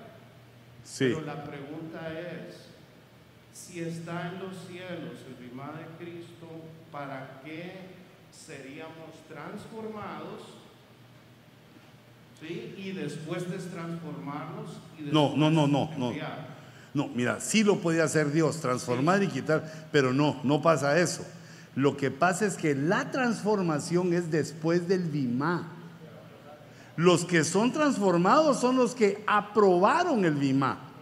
Los reprobados, sí, igualitos, se quedan con dolor de panza, panzones y lo que les duela. Se quedan igual, no son transformados, sino que regresan a la tierra. Pero ya con ese conocimiento de que vieron. Me gustó mucho que dijeras que el bimá es una dimensión. Así como estamos en la dimensión de los vivientes, somos llevados los vivientes a la dimensión bimá. Los que califiquen ahí son transformados. La primera transformación es a un cuerpo espiritual. De cuerpo de carne que tenemos cuando llegamos al bimá a un cuerpo espiritual. Le voy a poner aquí cuerpo para que nos recordemos. Este cuerpo espiritual es, aquí hay una mano, Luis, a mis 12, ahorita, ¿ah? fíjate pues. Este cuerpo espiritual es el cuerpo que tenía Jesús cuando resucitó. Ya era viviente, cuando vimos en Juan 14, ya era viviente. Pero para entrar a los lugares tenía que tocar la puerta y abrir. Ahora ya resucitado, tiene un cuerpo celestial con que puede pasar paredes, aparece en un lugar, aparece en otro, ya tiene un cuerpo espiritual. Porque nosotros vamos tras la ruta de Jesús. En el Bimá, cuando aprobemos, nos dan un cuerpo espiritual. Ahí sí se acaba la enfermedad, los dolores y ya no hay muerte. Pero luego hay otra transformación a las bodas del Cordero. Eh, eh, esa transformación es para la, la que se va a casar y también para los ministros. Es porque los ministros no se casan, que es la tercera transformación que nos van a dar un cuerpo celestial. Porque para que la iglesia se case con Cristo tiene que ser de su misma naturaleza. Porque si no, habría un yugo desigual. Que Dios nos lo prohíbe a nosotros, nos avisa del peligro del yugo desigual. Entonces lleva a la iglesia al Señor de viviente a santo, lo transforma el cuerpo, a cuerpo espiritual y de ahí a cuerpo celestial para las bodas con el Cordero. Aquí está. Ahorita vos, ahorita. Hermano Luisito, Dios te bendiga. Ah, ¿Nos podrías explicar o quizás me podrías ah, ayudar a entender cuánto tiempo vamos a estar en el BIMA o cuánto tiempo se va a usar en el BIMA y cuánto tiempo va a ser el regreso para estar entre el periodo de los tres años y medio y de los otros tres años y medio? Todos somos arrebatados. Sí. ¿Cuánto tiempo dura el, el? Mira, ahí sí que te tengo que, para contestar esa preguntona que te estás echando, tengo que llamar a Einstein. Ay, no, mejor llamarlo no, porque si no estoy llamando a los muertos, va. Reprendo al diablo en el nombre de Jesús. Fíjate. Pero te menciono a Einstein porque este en sus teorías lo que dijo es que hay distintas facetas de tiempo, que el tiempo se maneja diferente. En la Tierra, en el espacio y a la velocidad de la luz ya se presentan a sus pensadas. Pero, para no hablar de Einstein, por ejemplo, la Biblia dice, eso lo aprendí en el Salmo 90, que es un tratado del tiempo, que creo que lo hemos visto aquí si mal no recuerdo. Y ahí dice que, por ejemplo, el tiempo de Dios y de los hombres es diferente. Un día de Dios es mil años de la tierra. El tiempo puede ser colapsado. Entonces, cuando está ocurriendo este evento en la tierra, eh, alguien dirá, hermano, ustedes en la tierra es un abrir y cerrar de ojos. No, pero si lees bien en 1 Corintios 15, 51, lo que dice que va a suceder en un abrir y cerrar de ojos es el cambio, la transformación. Es en un abrir y cerrar de ojos. O sea que cerrar los ojos y cuando abrís ya, cambiado.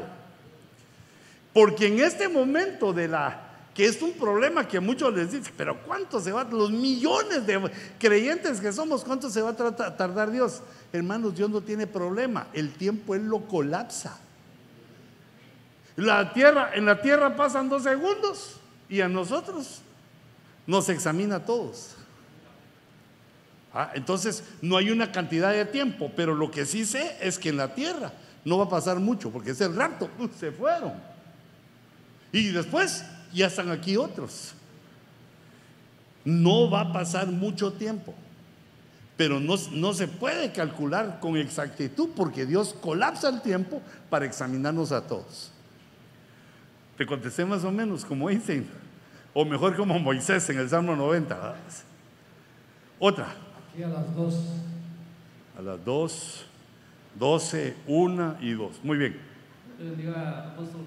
Ah, en, en, en esa, en lo del BIMA, los que regresan, entonces, ¿quiénes son los que van a pagar el último cuadrante que habla la, la- la palabra? Que Mira, ah, perdón, sí, termina. Eso era. ¿Quiénes son los que, porque la Biblia habla de que unos van a, a pagar el último cuadrante, van a salir. um, Sí, no sé si- ok, sí. Mira, a eso está hablando, solo que vamos a buscar otro color. Eh, blanquito. Mira pues. Eh, aquí vienen, eh, todos los humanos venimos aquí de generación naciendo de- desde, desde la cruz de Cristo. Pero los humanos mueren. Lo pongo para abajo porque entonces descienden a las cárceles de la muerte que aparece en Proverbios capítulo 7. Las cárceles de la muerte. Entonces aquí hay una cárcel que está, que es el paraíso. Aquí está el rico Abraham. Ese le voy a poner que es la P de paraíso.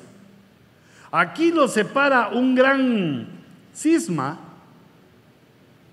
Y después aquí están los que los muertos que están en el TP. No, TV, no la tele, va, sino el topos basanus. es el nombre griego que se le da eh, cuando está hablando de Lázaro, el lugar donde Lázaro aparece, que le duele todo y que lo queman. Dice que es el topos basanus. Si lo, bueno, yo así lo traduzco, pero ah, se lee topos basanus si ustedes revisan en griego. Esas palabras así se lee. El topos basanus es donde se paga hasta el último cuadrante. Ah, perdón, ¿quién dijo que estaba ahí? Ay, el pobre Lázaro lo estoy echando ahí. Oh, perdón, pues perdón. Es el rico que está en dolor, está en sufrimiento, pero le dice a Abraham, padre. Pero no era su papá biológico, le está diciendo padre de la fe. Padre. Y Abraham le dice, hijo, en la tierra tuviste tus bienes y Lázaro males. Pero Señor, decirle que decirle quiero ir contigo. No se puede pasar, mijito, hasta que apagues el último cuadrante. No dice eso, pero debe entenderse. No se puede pasar.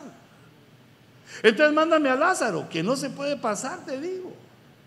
Entonces, por favor, Señor, mándale decir a mis hermanos y a mi padre que se porten bien para que no vengan aquí. A Moisés y a los profetas tienen, hijo. Y, pero como son cárceles de la muerte, hay otras. Hay otras. Por ejemplo, hay otra donde están los no nacidos, los abortados. O los niños muertos. Mejor voy a poner niños porque aborto muy feo. Los niños que no llegaron a la capacidad de tener conciencia del bien y del mal y, eh, y mueren. Y así hay, hay diferentes donde los hombres que hemos vivido desde la cruz de Cristo y también desde antes, desde Adán, todos los hombres hemos venido, los hombres que mueren, hemos venido a o han venido, han llegado a las cárceles de la muerte. Y entonces de aquí, en el rapto, los muertos en Cristo. Los muertos en Cristo son los que están aquí en el paraíso. Resucitarán primero. Aquí los muertos en Cristo resucitan aquí para participar en el rapto. Los muertos. Pero en Cristo. Los muertos que llegaron a la estatura de viviente y de santo resucitan. Y nosotros somos transformados después del Bimá, porque los muertos ya pasaron por el Bimá. Los muertos sé que pasaron por el Bimá, porque si no, no, no habría cómo clasificarlos. Cómo poner a unos en el paraíso, a otros en el topos basanos. ¿Cómo se clasifica un muerto? Porque el que muere pasa al tribunal de Cristo. Ahora, los que vivimos y seamos arrebatados, eso no hemos pasado por el tribunal de Cristo, por eso nos llevan al Dimá, nos llevan al tribunal. ¿Te contesté o te.? ¿Quién fue el que me.? Ah, ¿te contesté, hijito? Ok. Espérame, espérame, espérame. ¿Perdón?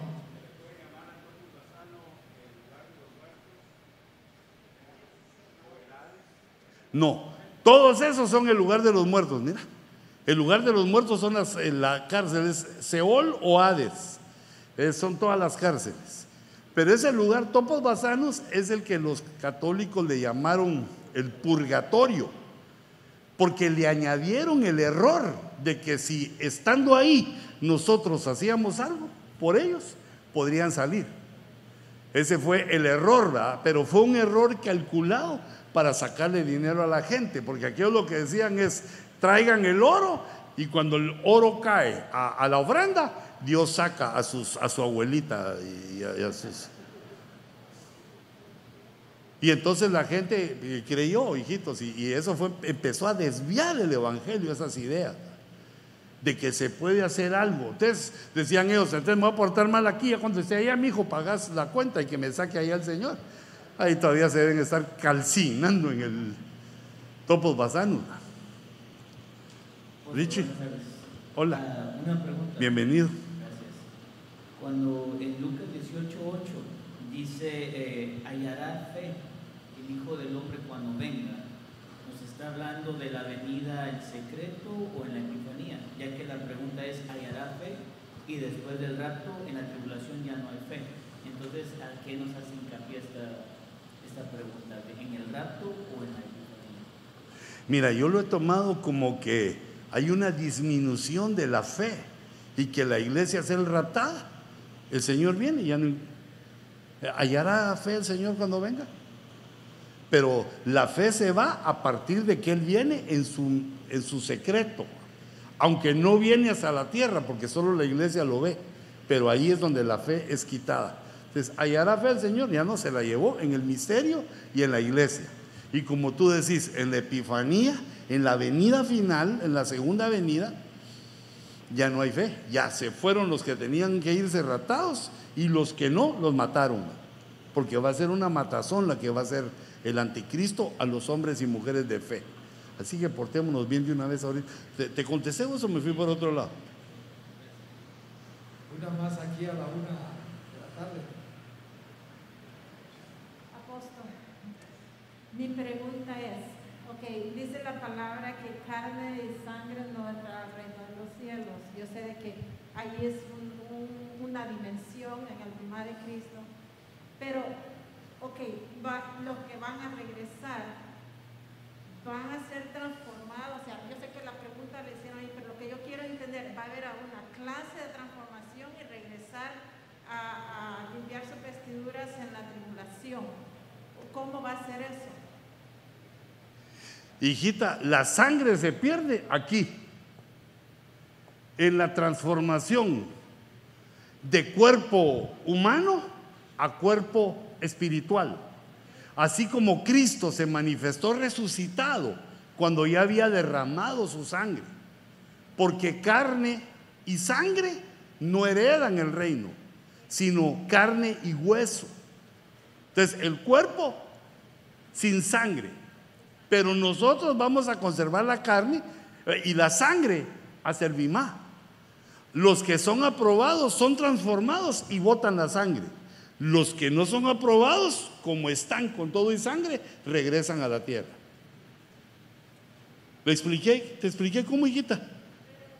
Dice, perdón, dice que sin, sin paz y sin santidad nadie verá al Señor. Si no damos la estatura, realmente tenemos esa, tenemos la paz y la santidad porque supuestamente tenemos que ir a lavar nuestras vestiduras a la tribulación. Bueno, yo no, me voy a quedar allá. No, hijita. No. Pero aquellos que, que no dan la estatura, ok, estuvieron en la paz y, la- y tienen la santidad o, o porque, porque se regresan a lavar sus vestiduras. Es que nosotros lavamos nuestras vestiduras en la Santa Cena, en la alabanza, en lo, cuando adoramos al Señor, estamos lavando nuestras vestiduras, para que a la venida en el rapto nos hayan limpios, hayan nuestro vestido blanco, lino, fino. Pero el problema es los que no se limpiaron, cuando llegan al Bimá, no son transformados, quedan como humanos, como somos ahorita, como hombres. Eh, ¿Te recuerdas que vimos, hijita, los niveles? Hombres hasta abajo, caídos, vivientes, santos. Los que llegaron ahí ven y son transformados. Porque eh, la paz es algo que viene cuando hay santidad. Aunque primero se busca la paz y después viene la santidad, pero cuando hay santidad, la paz está ahí. Llegamos a nivel de santos.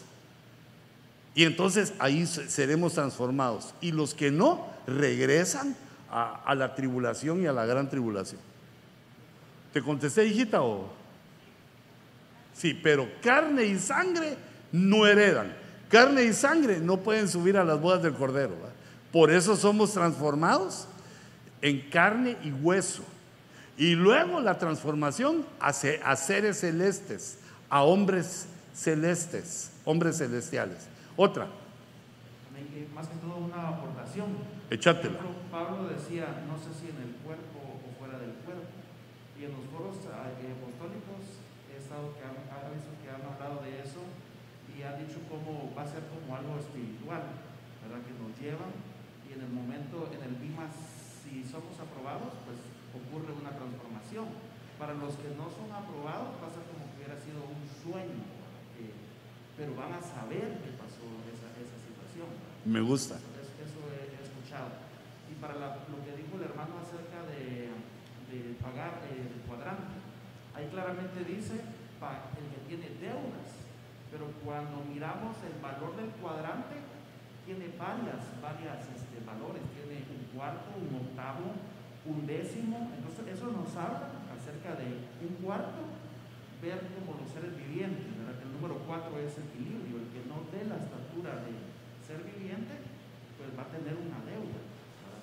Y así, el, el, el un décimo, pues nos puede hablar del diezmo, ¿verdad? de la totalidad, de la plenitud. El sexto puede hablar de la estatura de hombre, y así, hay Ya, varias medidas. sí. Muy bien. Me caló más lo del diezmo. Estuvo bien. Mira, sí, va a ser como un sueño. Imagínate los que regresen. Le van a decir al anticristo y a sus secuaces, yo, yo vi al Señor, estuve ahí. Oh, estaba soñando. Estaba soñando. Es como un sueño. Pongámonos de pie un momentito, hijitos. Padre, te damos gracias, Señor, por este día de comunión y de bendición. Gracias, Señor, por tu palabra, por tu enseñanza.